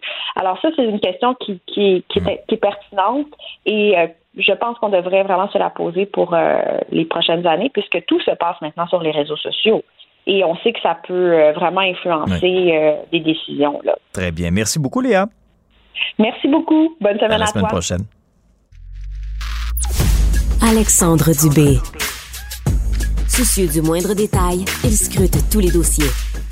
Pour lui, l'actualité n'a aucun secret. Cube Radio. Bon, on l'attendait avec impatience, le plan de Glencore, cette multinationale qui possède notamment la fonderie Horn à Rouyn-Noranda en Abitibi-Témiscamingue pour réduire ses émissions d'arsenic dans l'air. Euh, on était à peu près à 100 nanogrammes. Euh, Il y a des inquiétudes de santé publique, notamment bon, euh, les bébés plus petits, les points de QI, les, risques de cancer qui étaient accentués également, l'espérance de vie qui serait diminuée. Alors, dans ce contexte-là, la santé publique avait fait une recommandation. Le ministre euh, Charette s'est pointé à Rouen-Noranda hier pour, mettre de l'avant ses attentes. Alors, c'est dans ce contexte-là, aujourd'hui, que Claude Bélanger, notamment chef des opérations de cuivre de Glencore en Amérique du Nord, euh, présentait le plan de match de l'entreprise. Quelles sont les cibles? Quel est l'échéancier? Écoutons un extrait. et la construction d'une nouvelle roue de coulée éco-énergétique appelée projet appelé ECO. Deuxièmement, des améliorations transitoires seront réalisées dès cette année sur sept systèmes de captation. Ces améliorations vont nous permettre d'accélérer la réduction des émissions jusqu'à la nouvelle section d'usine soit en opération, c'est-à-dire à l'été 2027. Troisièmement, la fonderie procède actuellement à l'optimisation d'autres installations qui resteront en opération même une fois le projet Aéris euh, complété pour maximiser la réduction des émissions. Cela comprend notamment l'amélioration de neuf dépoussiéreurs existants. Nous poursuivons aussi le travail que nous avons entamé il y a 20 ans, c'est-à-dire depuis 2000, nous avons réduit nos émissions d'arsenic de plus de 90% avec les investissements que nous annonçons aujourd'hui, nous prévoyons en faire autant en cinq ans. Pour ce qui est des années à venir, nos outils de modélisation nous permettent d'estimer que les émissions d'arsenic à la station légale seront de 65 nanogrammes par mètre cube en 2023 et de 45 nanogrammes par mètre cube en 2024. Notre plan est ambitieux, il marque le début d'une nouvelle ère pour la fonderie Horn. Nous sommes fiers de nous, nous sommes fiers de nous appuyer sur l'ingéniosité et l'engagement de nos équipes pour poursuivre notre évolution. En tant qu'acteur majeur de la région depuis 95 ans, nous entendons poursuivre notre collaboration avec la municipalité, la communauté, les autorités gouvernementales et de santé publique, ainsi que nos employés afin de réaliser ce plan ambitieux. Merci. Alors, c'était Claude Bélanger de la, de la fonderie Horn. Essentiellement, on a investi 500 millions pour réduire les émissions toxiques, pour atteindre la cible des 15 nanogrammes d'arsenic dans l'air d'ici 5 ans. En réaction, je suis curieux de voir ce qu'elle en pense. Émilise Lessard-Terrien est députée solidaire de Rouen-Noranda-Témiscamingue. Bonjour, Madame Lessard-Terrien. Bonjour Alexandre Dubé. Alors, êtes-vous rassurée? Non, je suis pas rassurée parce que dès l'annonce du ministre de l'Environnement ce lundi, je n'étais pas rassurée. 15 nanogrammes au bout de 5 ans, c'est complètement irresponsable. La santé publique, la semaine dernière, nous a dit que c'est 15 nanogrammes le plus rapidement possible. Pourquoi? Parce que c'est cette cible-là qui protège les femmes enceintes qui protège les nourrissons, qui protège les enfants euh, contre la perte de, de points de QI. Et le gouvernement du Québec, la CAQ, vous arrive en disant OK, on va faire 15 nanogrammes d'ici 5 ans. C'est beaucoup trop tard. Et, aujourd'hui, d'entendre la réaction de la fonderie, moi, c'est samedi, c'est que, je veux dire, c'est arrangé avec le gars des vues. là. La CAQ a posé la question à la fonderie. Ben, jusqu'à combien seriez-vous capable d'aller? C'est ça qu'on va annoncer. C'est exactement ce qui s'est passé. Ah ouais, vous pensez vraiment là que, euh, que les deux se sont organisés pour, euh, pour être sur la même longueur d'onde avec un, un échéancier euh, semblable, réaliste. D'une part, le ministre Charette, qui est pas venu en entrevue d'ailleurs, et, et- et de l'autre côté, la fonderie? Ben, moi, je pense que ça, ça sonne comme ça dans tous les cas. Puis, ce que la fonderie nous présente aujourd'hui, c'est son scénario le plus pessimiste qu'elle a présenté au comité interministériel en 2021. Dans le rapport du comité interministériel, c'est écrit noir sur blanc que la fonderie estime atteindre en 2024 une concentration d'arsenic dans l'air ambiant en dessous de 20 nanogrammes selon son scénario optimiste ou un peu plus de 60 nanogrammes selon le scénario pessimiste. Donc, ce que la fonderie, elle fait aujourd'hui, c'est qu'elle nous présente la version la plus pessimiste de son, euh, de ces différents scénarios avec la complicité de la CAQ et je trouve ça inacceptable. Le- L'autre euh, point d'interrogation, puis la question en suspens, c'est euh, OK, mais c'est quoi le plan pour atteindre 3 nanogrammes? Il est où l'échéancier? Absolument. Je veux dire, on sait que la norme québécoise, c'est 3 nanogrammes, c'est celle qui protège contre les risques de développer des différents types de cancers. Et ça, c'est pas dans les cartons du- de, de la CAQ à l'heure actuelle. C'est donc pas dans les cartons de Glencore parce que Glencore va se soumettre aux exigences du gouvernement. Mais à l'heure actuelle, le 3 nanogrammes ne fait pas partie des exigences de la CAQ. Et ici, c'est franchement problématique parce que les gens à Rouen-Noranda méritent la même qualité d'air qu'ailleurs. Et quand on se promène à Rouen-Noranda, c'est ce que les gens réclament. 3 nanogrammes, la même norme québécoise qu'ailleurs. On a aussi bon cette fameuse liste hein, de, de 89 entreprises euh, autorisées à polluer davantage que ce que la norme permet. Est-ce que vous réclamez davantage de transparence? C'est-à-dire, là, on a les noms des entreprises, mais à savoir, OK, c'est quoi les émissions? Combien? C'est quoi les pointes qu'on a atteintes? Absolument qu'on réclame plus de transparence. Euh, ça a fait l'objet de discussions que j'ai eues avec le ministre de l'Environnement au printemps dernier dans nos à l'étude de crédit. Comment ça fait que le registre n'est pas public encore? Ça devait euh, ça fait partie de la loi sur la qualité de l'environnement depuis 2017. Comment ça se fait que le gouvernement n'a pas mis les bouchées doubles pour euh, adopter le décret qui nous permettrait de savoir quelles sont la nature de ces attestations d'assainissement? Et on a été très clair. Dans les 100 premiers jours d'un mandat d'un gouvernement solidaire, nous allons rendre public la nature de ces attestations d'assainissement. Et non seulement ça, on va entamer un chantier avec les directions régionales de santé publique des régions concernées pour qu'il y ait un plan de match qui soit établi le plus rapidement possible pour se sortir de ces attestations d'assainissement-là qui sont ni plus ni moins des droits de polluer. Il y aura des consultations publiques dans le cadre euh, de Rouen-Noranda. Euh, Avez-vous espoir que si les citoyens se, prononcent en masse là, et disent euh, non, non, c'est pas 15, c'est 3, puis c'est pas dans 5 ans, c'est tout de ou le plus rapidement possible, avez-vous l'impression qu'on n'aura peut-être pas le choix du côté de Glencore et du gouvernement de la CAQ de, changer l'échéancier? Ben, ce sera surtout du côté de la CAQ, effectivement. Le ministre a ouvert au moins la porte là-dessus, c'est-à-dire euh, il y aura une consultation publique si on est dans le champ, si on se rend compte qu'on est dans le champ puis que la population c'est pas ce qu'elle veut, ben on, réajustera le tir. Moi, j'ai bien hâte de voir si effectivement ils vont réajuster le tir. Mais une chose est certaine, c'est que la mobilisation est pas prête de s'essouffler à Rwanda. Depuis le début de l'été, les gens sont unanimes. Ils veulent avoir le 3 nanogrammes. On a droit à la même qualité d'air à Rwanda. On veut la norme québécoise. Il n'y a aucun, aucun compromis à faire là-dessus. Euh, donc ça, c'est clair que la, la mobilisation va continuer de s'intensifier et les gens de Rwanda, quand même, peuvent compter sur moi pour les appuyer et les soutenir euh, à l'intérieur de cette mobilisation. Émilise Lessard-Terrien, euh, députée solidaire de Rouen-Noranda, Témiscamingue. Merci d'être venue à l'émission aujourd'hui. Merci à Salut, vous. là. Bonne journée. À une prochaine. Vous venez de vous connecter en direct sur Cube Radio? Pas de stress. Tout ce que vous venez d'entendre est disponible sur l'application Cube ou le site cube.ca. La Sûreté du Québec euh, enquête actuellement sur deux morts suspectes qui sont survenues à Sainte-Marthe-sur-le-Lac au cours des, dernières heures. Refaisons brièvement le fil des événements. Les policiers reçoivent un appel hier soir euh, autour de 23h45 pour deux personnes qui ont subi des blessures graves dans une résidence rue des Mélèzes du côté de Sainte-Marthe-sur-le-Lac. Quand ils arrivent sur place, retrouvent euh, un septuagénaire blessé, une femme dans la trentaine inanimée. On connaît maintenant son identité, Camila Rodriguez Vital de Quiroz.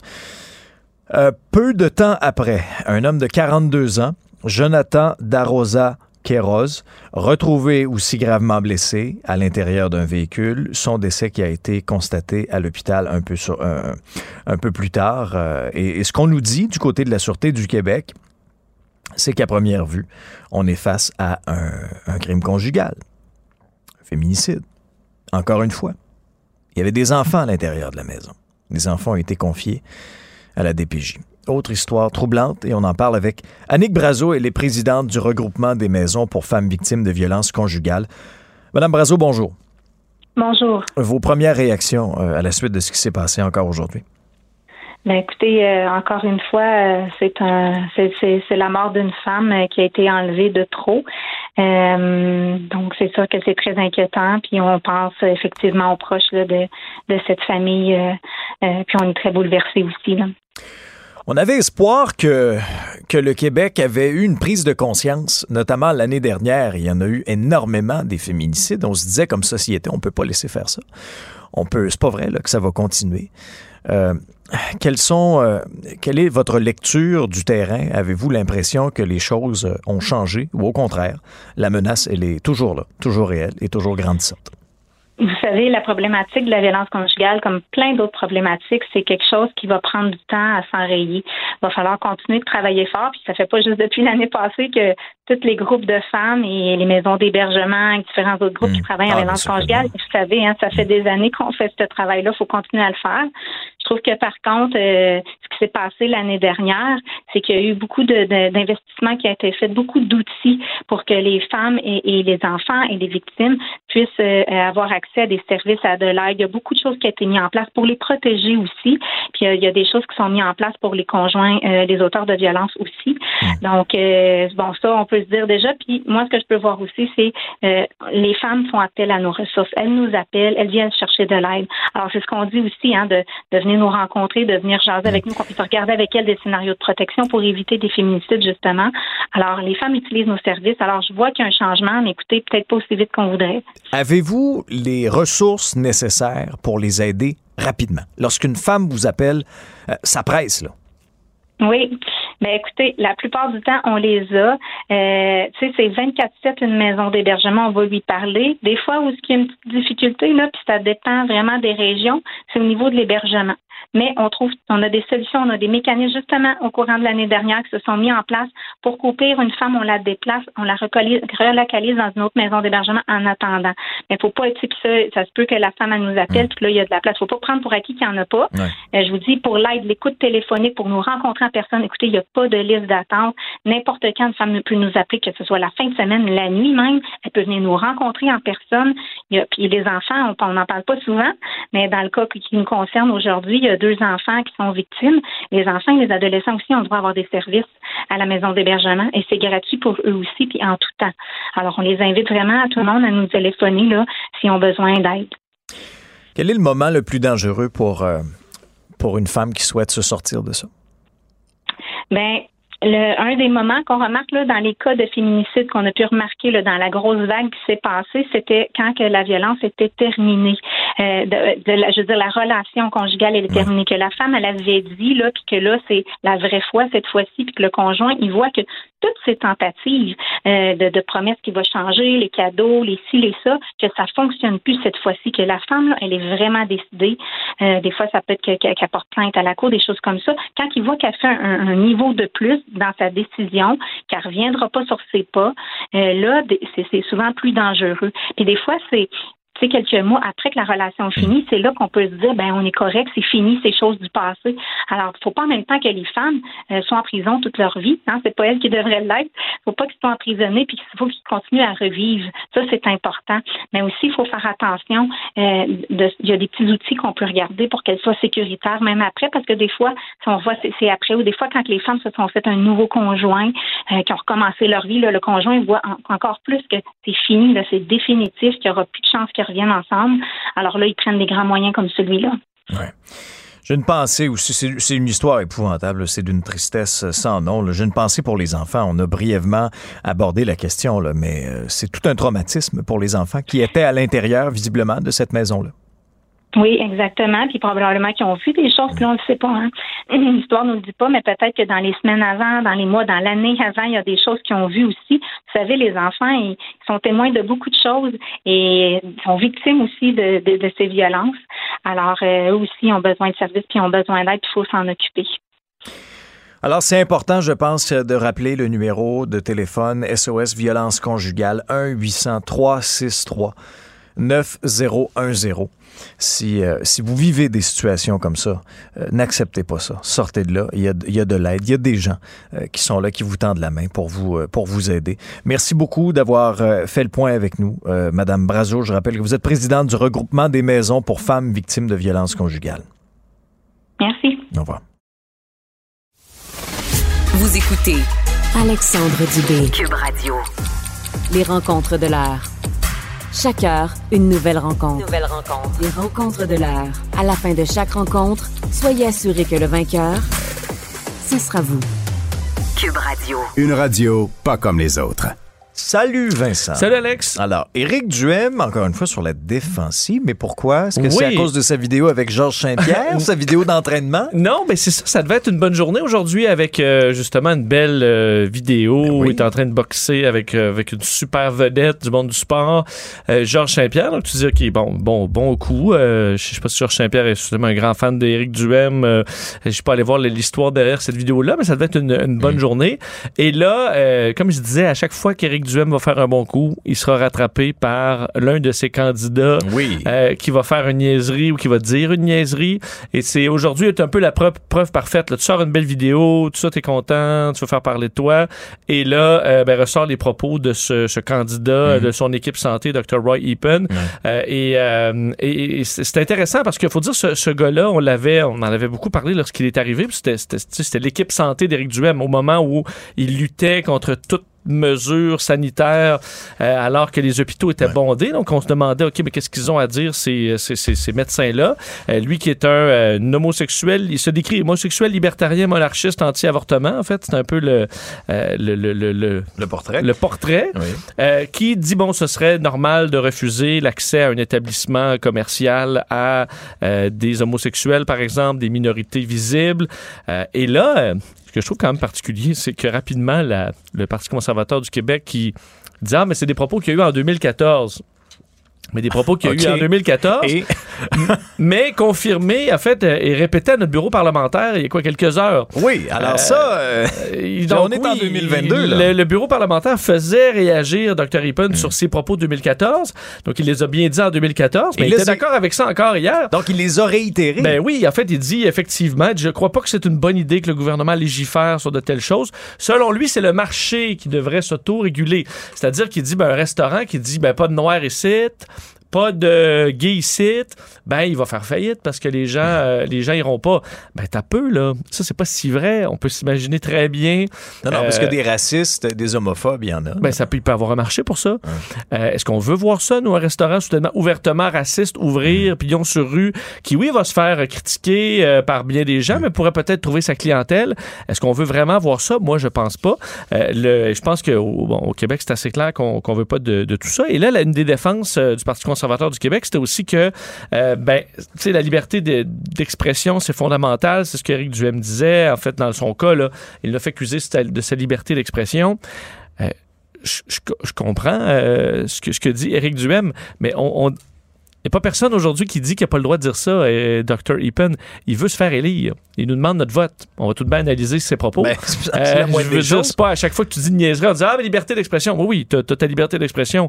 Dis-le là, que tu veux qu'un salon de coiffure dise Ben, moi, je, les, les, euh, les lesbiennes, euh, je leur coupe pas les cheveux, ou les gays, je leur coupe pas les cheveux. se fassent pousser les cheveux. Oui, c'est dans ta liberté d'expression, tu peux le dire. Mais je veux dire, tu demandes mon vote. Là. On va quand même analyser tes propos, puis on peut quand, quand même les dénoncer. Euh, et il y a la question libertarienne du Ah, mais il faut pas que le gouvernement mette son nez là-dedans. Dès qu'il met le que le gouvernement met son nez là-dedans, c'est le bordel. Écoute, que ce soit interdit, là, ça, ça, ça change pas un, un pli sur la différence de notre quotidien. Il n'y a pas la police euh, qui débarque partout pour dire Ah ah, y a-tu, euh, avez-vous accepté, refusé un noir ici? Est-ce qu'il va y avoir des policiers déguisés euh, en homosexuels qui vont faire des tests pour voir s'ils peuvent rentrer? Mais non, c'est un signal à tout le monde qu'au Québec, pour ta, ta, ta, ta race, ta, ton, ton, euh, ton genre et ton orientation sexuelle, tu ne seras pas, tu peux aller partout, tu peux circuler, tu peux aller dans tous les commerces. C'est un signal, les policiers n'ont pas besoin d'intervenir très souvent là-dessus. Euh, donc, euh, c'est à quel point c'est le gouvernement qui s'ingère dans nos vies. Euh, je pense pas que personne n'a été vraiment dérangé par ça dans le passé. Moi, je serais, honnêtement, je serais curieux de voir à quel point on a fait le tour du passé des candidats d'Éric Duhem, là, parce que des... Ben, dans le cas de, de Dr. Epen, je veux dire, il a- effectivement, ces propos-là, il les avait dit. Ça avait fait d'ailleurs un article anglophone en 2014.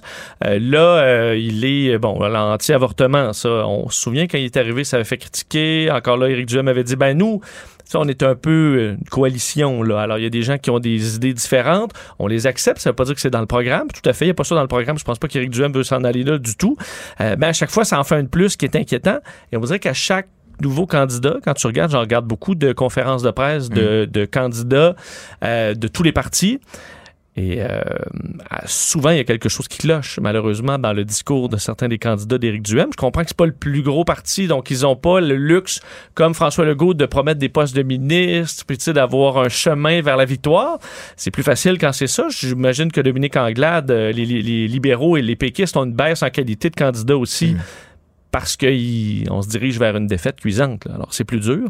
Mais euh, Éric Duhem aura constamment ça à devoir retravailler, à devoir euh, combattre. C'est les propos de ses propres candidats qui ont dit un paquet de niaiseries dans Ouais, les dernières parce semaines. que ça, ça chamboule l'agenda, ça chamboule le plan de match sur le monde des communications. Regarde, là, euh, ça fait plus quelques minutes, on ne parle pas là, de sa publicité avec. Ben non, à euh, chaque fois qu'il y a une bonne avec ligne, à chaque fois qu'il va y avoir quelque chose Ça de bon. être un bon coup, ça. Je veux Euh, dire, c'est un clin d'œil intéressant. Ça va le mettre sur la euh, défensive. À chaque entrevue qu'il va faire, on va recommencer. Ben là, vous avez vu, votre candidat a dit, ben oui, mon candidat a dit ça. Mais là, écoutez, c'était il y a telle année. On est... Et l'excuse de dire, ben, on, nous, on accueille des gens qui ont des opinions différentes. À un moment donné, ça, à un moment donné, ça va avoir le dos large. Non, non, on ben ligne, oui, mais y a-tu il- quelqu'un qui, qui, qui, qui, fait du sens dans, dans Ben ses oui. idées? Mais en bout de ligne, il émet sur un poteau, là. Je veux dire, avec son logo. Bon. Oui. Et les gens vont voter pour le chef, on s'entend là-dedans. Non, non, Euh, mais donc, je veux dire, euh, les gens sont en droit de savoir ce que ces individus pensent, ce que, ce que, le, ce que le docteur Apen pense. Oui, tout à fait. Surtout qu'il est quand même dans l'équipe santé. L'équipe advenant, santé, un- advenant un- une victoire là, inattendue d'Éric Mm. Duhem, euh, ce serait peut-être le ministre de la Santé. T'imagines le ministre de la Santé qui lui trouve tout à fait normal, même s'il est lui-même homosexuel, euh, qu'on le, le- lui refuse Mm. un repas dans un restaurant parce qu'il est gay. Euh, je veux dire, ce que c'est la, la société dans laquelle on vit? Il faut quand même avoir des balises. On voit dans certains pays ce qui peut se passer comme dérive. Mm. Euh, c'est un groupe néo-nazi là, qui, qui a bien de l'argent, qui commence à acheter des commerces au centre-ville, puis à dire, ben, ici, on veut pas d'arabes, Mm. On veut pas d'asiatiques, on veut pas d'homosexuels. Est-ce que c'est la, est-ce que, est-ce que c'est ce qu'on veut voir au Québec? Ben non. Et de dire, ah, ben, ils vont fermer, on va laisser le libre marché. On peut pas laisser que le libre marché. Si c'était uniquement le libre marché, il y aurait pas de rampe pour les handicapés, par exemple, pour arriver dans certains commerces en disant, ouais, mais ça coûte plus cher, c'est pas rentable. Ça, des fois, oui, la société doit mettre certaines balises pour s'occuper de, de populations minoritaires, entre autres. Chose est sûre, on s'ennuiera pas. En tout cas, dans la prochaine campagne, avec tout ça. Non, mais à chaque fois, tu dis, écoute, ils vont, ils, écoute, ils vont apprendre de leurs erreurs, ils vont, Hmm. ils- écoute, ils vont euh, ils vont éviter ce- certains pièges. Puis à chaque jour, euh, on dirait qu'il y en a un qui tombe dedans à deux mains. Est-ce qu'Anne Casabonne est sur l'équipe santé, Vincent? Euh, les équipes, euh, écoute, le- écoute, l'équipe de front, parce que dans plusieurs publicités et autres, on met souvent Anne Casabonne à l'avant. là. On comprend que c'est une voix qu'on connaît, c'est un visage connu, et on l'utilise, euh, on l'utilise beaucoup. On la verra beaucoup. Bon. Euh, tu nous parles des applications de rencontres. Attention au drapeau beige. Je connais les drapeaux rouges. Oui. Drapeau beige, c'est quoi? C'est un drapeau pour le- l'ennui? Sujet, sujet beaucoup plus léger, Ouais. euh, celui-là. Le monde du, de, la, rencontre, des applications de rencontre, je trouve ça toujours, toujours intéressant, toujours plein d'histoires. Et je voyais un dossier dans, sur le site Mashable que j'aime beaucoup Mhm. sur les, euh, les drapeaux beige. OK? Il y a d'ailleurs euh, sur, euh, les, euh, sur TikTok en ce moment un trend qui est de dire quels sont vos drapeaux beige, c'est-à-dire drapeau rouge. C'est quoi là. drapeau Dra- beige? rouge, on, on le comprend, c'est de dire en rencontre, le gars, Hum, drapeau Ouais. rouge, est-ce que c'est un crosseur, est-ce que c'est un violent? Ben ouais, c'est ça. Euh, c'est ça. Ça, c'est les on drapeaux rouges. On y va pas. Drapeau beige, ce sont les signaux que la personne est dolle, plate, plate. Comme, plate comme la pluie. OK. Euh, ce que tu veux bon, pas ça. non plus dans une rencontre, on s'entend. Ouais. Tu, vas, tu veux pas refaire ta vie avec un- quelqu'un de super beige. Euh, et là, euh, semble que tout le monde a ses, ses idées, euh, parce que ça peut varier aussi selon vos passions. Il y en a qui qui, qui aiment ça, rien faire. là. Alors, ça peut, ça peut être, euh, être bien normal Ouais. pour certains. Mais là, on voit, par exemple, euh, des dossiers qui reviennent. là. par exemple, euh, ceux qui parlent constamment de crypto-monnaie. ça va faire quand même, quand même rire, la crypto-monnaie. Évidemment, ça, c'en est un gros. Ça peut même être un red flag pour certains, mais beige flag aussi. Constamment des photos de gym. Parce que souvent, Ah, le gym, ça va avec, ben, je pèse mon petit poulet blanc le soir, avec mon petit riz Mhm. Oui. sans sauce, pas de sel. Euh, et là, ça peut faire une vie assez beige quand Mhm. uniquement tu es concentré vers ton, euh, ton propre euh, bon, ton, ton, ton propre physique. On parle beaucoup des euh, donc aussi les les phrases reliées à des séries télé. Il y en a beaucoup qui vont faire des liens sur certaines séries populaires. Ça, on dit, ah, be- beige flag, parce que ça veut dire que peut-être que tu passes tes soirées euh, uniquement devant la télé à faire, euh, à faire pas grand-chose. Mhm. Euh, bon, certaines photos d'animaux aussi, ça, ça peut, ça peut dépendre, là. Mais... Photo de ton chat. Photo de ton chat. Ok. Quoique moi, ben c'est vrai, j'en fais, je publie jamais de photos de mon chat. Alors, et on suggère aux gens de, d'aller fouiller dans leur profil parce que vous avez peut-être un profil beige et qu'il serait temps de le pimper un peu. Alors, ils donnent euh, bon, ce- ce- ce- certains conseils, même ne pas avoir peur d'être un peu weird.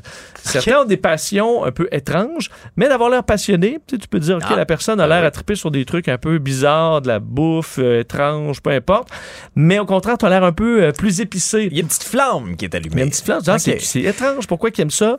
C'est mieux de mettre ça que de juste être plate. Si tu fais un peu d'introspection, là, Oui. Vincent, ce serait quoi ton, ton drapeau beige? Mon, mon, à moi, Oui. Mon trait à moi le plus beige. À toi, là.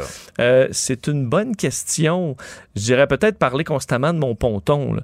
Parce que ça, écoute, un ponton, ça sonne pas très excitant. Hein, tu comprends? Ah, on me fait signe dans l'oreille parler de F1 beaucoup.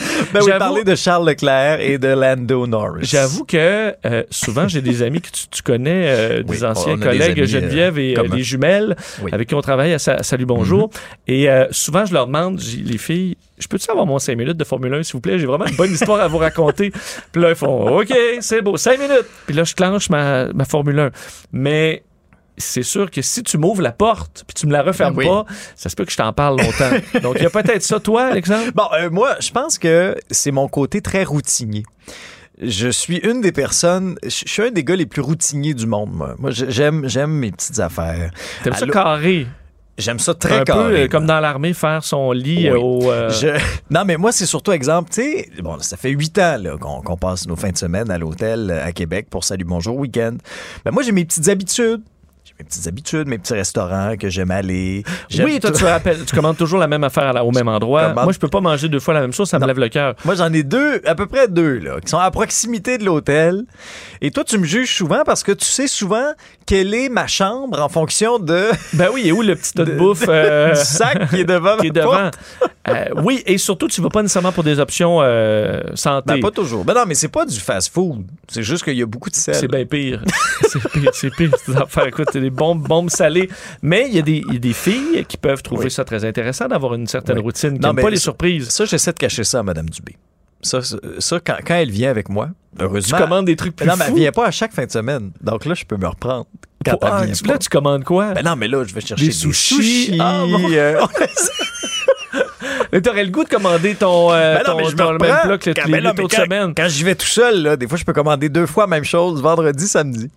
Bon, mais Ça tu me vois. fait plaisir. Mais, Mais là, je cache ça, Madame Dubé. Oui, mais ça montre quand même que. Elle allait pas y dire, là. Non, mais ça montre que Mme Dubé euh, te, te tire vers le haut, euh, Ah ben- t'amène à découvrir des, des Ben, choses sur cet intéressantes, aspect-là, à oui. sortir un peu de ta boîte. Donc, euh, euh, bra- bon, bravo à elle. Voilà. Donc, on peut y Alors, penser. Qu'est-ce qu'on a de beige.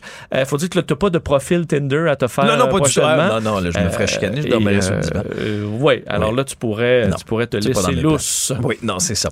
Et en conclusion, si on ramenait à la vie des espèces disparues. Ouais, et là, écoute, j'ai trouvé ça assez fascinant. Euh, si on regarde les, les espèces qui sont disparues dans le, le dernier siècle, euh, un de ceux qui revient souvent, parce que visiblement c'est un des plus impressionnants, c'est le, le- le tigre de Tasmanie, qui Ah. Mhm. ressemble à une espèce de chien, mais avec des, des lignes euh, sur le dos un peu comme un, que- que- comme un tigre, par exemple. Et lui, le dernier spécimen de sa race est, est mort en captivité dans un zoo en Australie dans les années 30. Hmm. Et selon certains chercheurs australiens, on pourrait tenter de le ramener à la vie d'ici quelques années avec la création d'un nouveau laboratoire euh, qui recrée l'ADN en profitant d'un spécimen qui a été gardé, euh, en, conservé dans un univers- une université en Australie. Et donc, on serait capable, en utilisant une espèce qui lui ressemble beaucoup et qui est encore sur Terre, euh, ben, de éventuellement faire renaître cette espèce-là. Ça amène quand même des débats chez les scientifiques en disant, est-ce que c'est ce qu'on veut? Parce que là, on aura un seul spécimen. Tu sais ce que ça fait, la... euh, la euh, ça prend une diversité. Mhm. Non, j'oublie ça quand tu, euh, mettons, as un enfant avec ta cousine. là. ben non, mais c'est la consanguinité. Exactement. Désolé, c'était le seul exemple que j'avais. À ne pas faire, La d'ailleurs. hein. consanguinité. Oui. Alors, si on veut vraiment avoir une euh, repeuplée d'un animal en santé Ben oui. qui, qui n'est plus, ce sera beaucoup plus compliqué qu'en faire un seul exemplaire. On dit, est-ce que ce sera juste un stun si les, les chercheurs réussissent à en faire un seul? Mais je trouve quand même intéressant qu'on aille dans cette voie-là, un peu comme Jurassic Park, mais avec des animaux qui vont pas, euh, évidemment, nous, euh, euh, nous manger. De là. préférence. De préférence. Ah. Alors peut-être dans quelques années, nous pourrons revoir cet animal que seulement ceux qui ont donc plus de 90 ans auront pu voir de leurs yeux. Ça limite un peu le... Oui, le bassin. Le bassin de population. Oui. OK, on t'écoute à midi et demi. Salut. Salut Vincent. Pour parler à Alexandre Dubé, studio à commercial cube.radio ou 1-877-827-2346. 187 Cube Radio. On fait le tour des nouvelles avec l'économiste Francis Gosselin. Salut Francis. Salut Alex, comment vas-tu? Ben, ça va très bien. Jeudi, la fin de semaine approche. Et toi? Ah, ça va, ça va bien, effectivement, euh, le week-end. euh, mais je m'ennuie un peu quand même de toi, de faire de la radio. Ah oui! non, c'est ça. On va en profiter, on va savourer là, chaque moment jusqu'à la fin, mon cher ami. Exact. Hein, on va commencer ça aujourd'hui avec le yo-yo de Walmart avec les marchés. Effectivement, euh, c'est en mai dernier que Walmart avait prévenu les investisseurs, euh, à l'occasion, là, quand les entreprises cotées en bourse ont une information euh, privilégiée, elles ont l'obligation de divulguer ça au marché, donc aux investisseurs. Euh, ils avaient fait ça en mai dernier en disant qu'il était possible que l'entreprise termine son année euh, avec une, diminu- une forte diminution de son bénéfice net là, de l'ordre de 13% Euh, Et donc, ça fait chuter là, le prix de l'action euh, qui avait perdu près de 20% de sa valeur là, en deux jours. Là. Tu sais, on parle d'une grosse entreprise, là, donc 20 c'était comme beaucoup d'argent. Euh, puis contrairement aux valeurs technologiques, tu sais, au Facebook, Amazon, Apple, tu sais, où il y a de la variabilité parce que c'est très comment dire, c'est beaucoup de la projection là, de, de tu sais, Walmart, c'est quand même du solide. c'est assez constant là, dans le temps. Donc euh, voilà, quand il y a des variations de 20 c'est c'est significatif. Euh, ben, on parle de yo-yo, donc pourquoi? Parce que en fait, ils ont révélé là, mardi euh, leurs résultats du deuxième trimestre. Finalement, c'est mieux que prévu. Donc, euh, ils ont fait ce- cet euh, avis-là en mai, puis finalement, il s'avère que c'est aussi pire qu'ils avaient prévu. Euh, leurs revenus bruts ont augmenté, mais effectivement, le bénéfice net a diminué un peu, mais de moins qu'ils avaient anticipé. Ils avaient parlé d'une diminution de 13% alors qu'on a vu plutôt une diminution de leur bénéfice net de 7% euh, et puis évidemment, bon, euh, au titre des explications euh, derrière ça, Alexandre, ben, les enjeux de logistique là, dont on n'arrête pas de parler, ben, ils ont de la difficulté à s'approvisionner. Ils sont Ben, c'est s'il y a une entreprise qui est touchée par la logistique, ça doit être Walmart. C'est quand même une grosse machine. Ils ont aussi des enjeux euh, liés à l'inflation, comme euh, comme vous et moi. C'est pas parce qu'on est Walmart qu'on est à l'abri de ça, et euh, à la pénurie de main d'œuvre également. Euh, petite parenthèse, là, parce que bon, entre l'annonce mardi et, et ce matin, il y a aussi hier là, CVS, Walgreens puis Walmart, qui sont trois grands joueurs du domaine de la pharmacie euh, aux États-Unis, euh, qui ont été hier condamnés, euh, condamnés à payer 650 millions en dommages dans le cadre de, de la crise des opioïdes. Tu sais, euh, le fentanyl et tout ça, là, ça avait donné euh, la mort à de nombreuses personnes. Et c'était un peu flou. Là. Euh, donc, le, le tribunal les a trouvés coupables et euh, les a sommés de payer cette euh, somme-là. Euh, Walmart a toutefois dit qu'ils allaient porter la cause en appel. Donc, euh, à suivre. Les euh, studios MGM qui passent officiellement aux mains d'Amazon. Ben oui, je vais faire mon Berry de Montigny là, ce, ce midi, Alexandre. Oh, M- MGM, euh, euh, autrefois Metro Goldwyn Mayer, hein, tu te rappelleras. Là. Donc voilà, le lion. Avec les lions qui rugissaient, oui, oui, ben Euh, oui, des films, comment oublier? Euh, et donc, c'est une, euh, une entreprise. Donc, euh, ça avait été annoncé, là, mais donc c'est fait. Là, maintenant, il y a toujours euh, plusieurs étapes. On parle d'une transaction de 8,45 milliards de dollars US qui permet à Amazon de mettre la main sur 4000 films et 17 000 épisodes de, de séries télévisées euh, qui sont le catalogue, en fait, de la MGM. Euh, la raison pour laquelle là, je trouve ça intéressant, c'est qu'évidemment, Amazon euh, est un petit peu en retard sur les deux euh, leaders du marché que sont Netflix et Disney, là, avec son service Disney+. Euh, mais évidemment, comme toi et moi, hein, on s'abonne à ces services-là. Pourquoi? Ben parce qu'il y a tel film ou telle série qu'on souhaite regarder. Là. Euh, à une époque, c'était euh, la série là, avec Kevin Spacey, là, c'était la folie. House là, puis les gens ils prenaient le vendredi de congé pour regarder House of Cards. Euh, ben, tu sais, ces phénomènes-là qui font, euh, qui créent de l'abonnement. Euh, et donc, euh, évidemment, Amazon, qui a son service Amazon Prime Video, là, vient de mettre la main sur tous les James Bond, tous les Rocky. puis Certains films plus classiques, là, comme Le silence des agneaux, Basic Instinct, bon, c'est personne qui va se ruer là-dessus pour ça, mais, mais ça reste que ça attire une certaine clientèle. Euh, il y a euh, aujourd'hui, euh, avec l'acquisition donc de, de MGM, Amazon va contrôler 56 000 titres. Euh, ce qui est quand même étonnant, en- juste en nombre, là, parce que Netflix n'en contrôle que 20 000. Tu sais, ce qui fait beaucoup. Oh, là, mais, OK, c'est deux fois plus, là. Plus- presque trois fois plus. Ben oui. Et euh, Oui, oui, fait, ben euh, bon, comme, comme il y a évidemment beaucoup de vieux catalogues, tu sais, ça appelle peut-être pas à l'action immédiate autant que Netflix qui sort beaucoup, beaucoup de nouveautés là, euh, constamment, mais ça reste que dans cette guerre-là, à qui détient le contenu, Mm-hmm. euh, ben, Amazon vient de frapper un grand coup. Ils auraient, selon les dernières estimations, 175 millions d'abonnés Prime, mais à la différence de Disney et de Netflix, qui ne sont que des acteurs de visionnement de contenu en ligne, Prime, c'est aussi le service de livraison. Fait Ah oui, moi, de livraison extra rapide.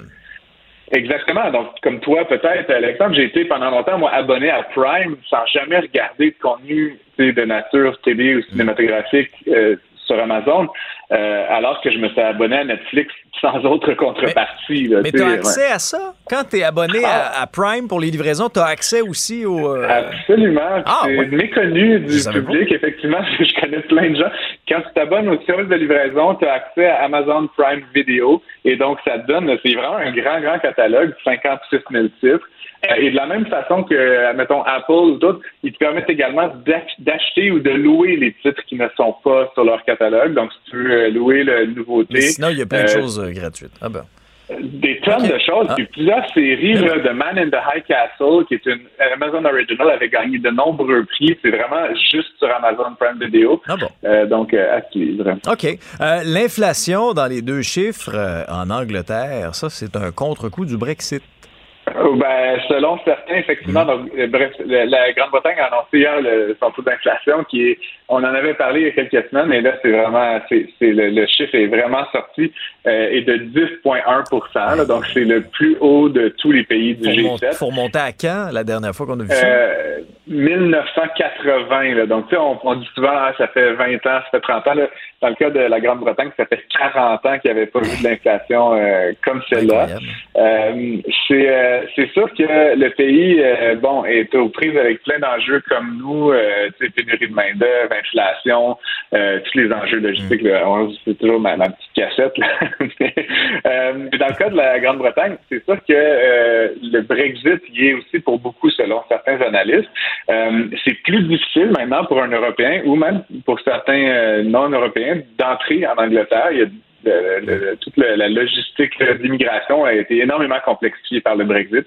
Euh, même chose pour les gens qui veulent importer euh, en Angleterre, donc des matières de base, de l'alimentation, c'est plus compliqué. Il y a plus de, paperwork, si tu veux. Donc, évidemment, ça produit de l'inflation. Euh, selon un économiste américain qui a été pendant longtemps sur le conseil euh, de, la Banque centrale angla- anglaise, euh, il juge que la différence entre, mettons, ce que nous, on vit, qui est 7-8 et ce que les Anglais vivent, qui est 10 euh, il y a 80 de ça qui est explicable uniquement euh, en raison du Brexit. Donc, évidemment, conséquences euh, économiques là, à cette décision politique. Euh, euh, Posen, je- juste pour finir, a- a dit, et j'aime bien la citation, que c'est comme si l'Angleterre avait déclaré une guerre commerciale contre elle-même. Donc, je, je trouvais la formule bien trouvée. Oui, non, c'est bien imagé. Ça, c'est clair. Merci beaucoup, Francis. On se reparle demain. Sans faute. Salut. Merci à vous d'avoir été à l'écoute. Vincent Dessureau suit à l'instant. Quant à nous, on se retrouve demain dès 10 h. Cube Radio.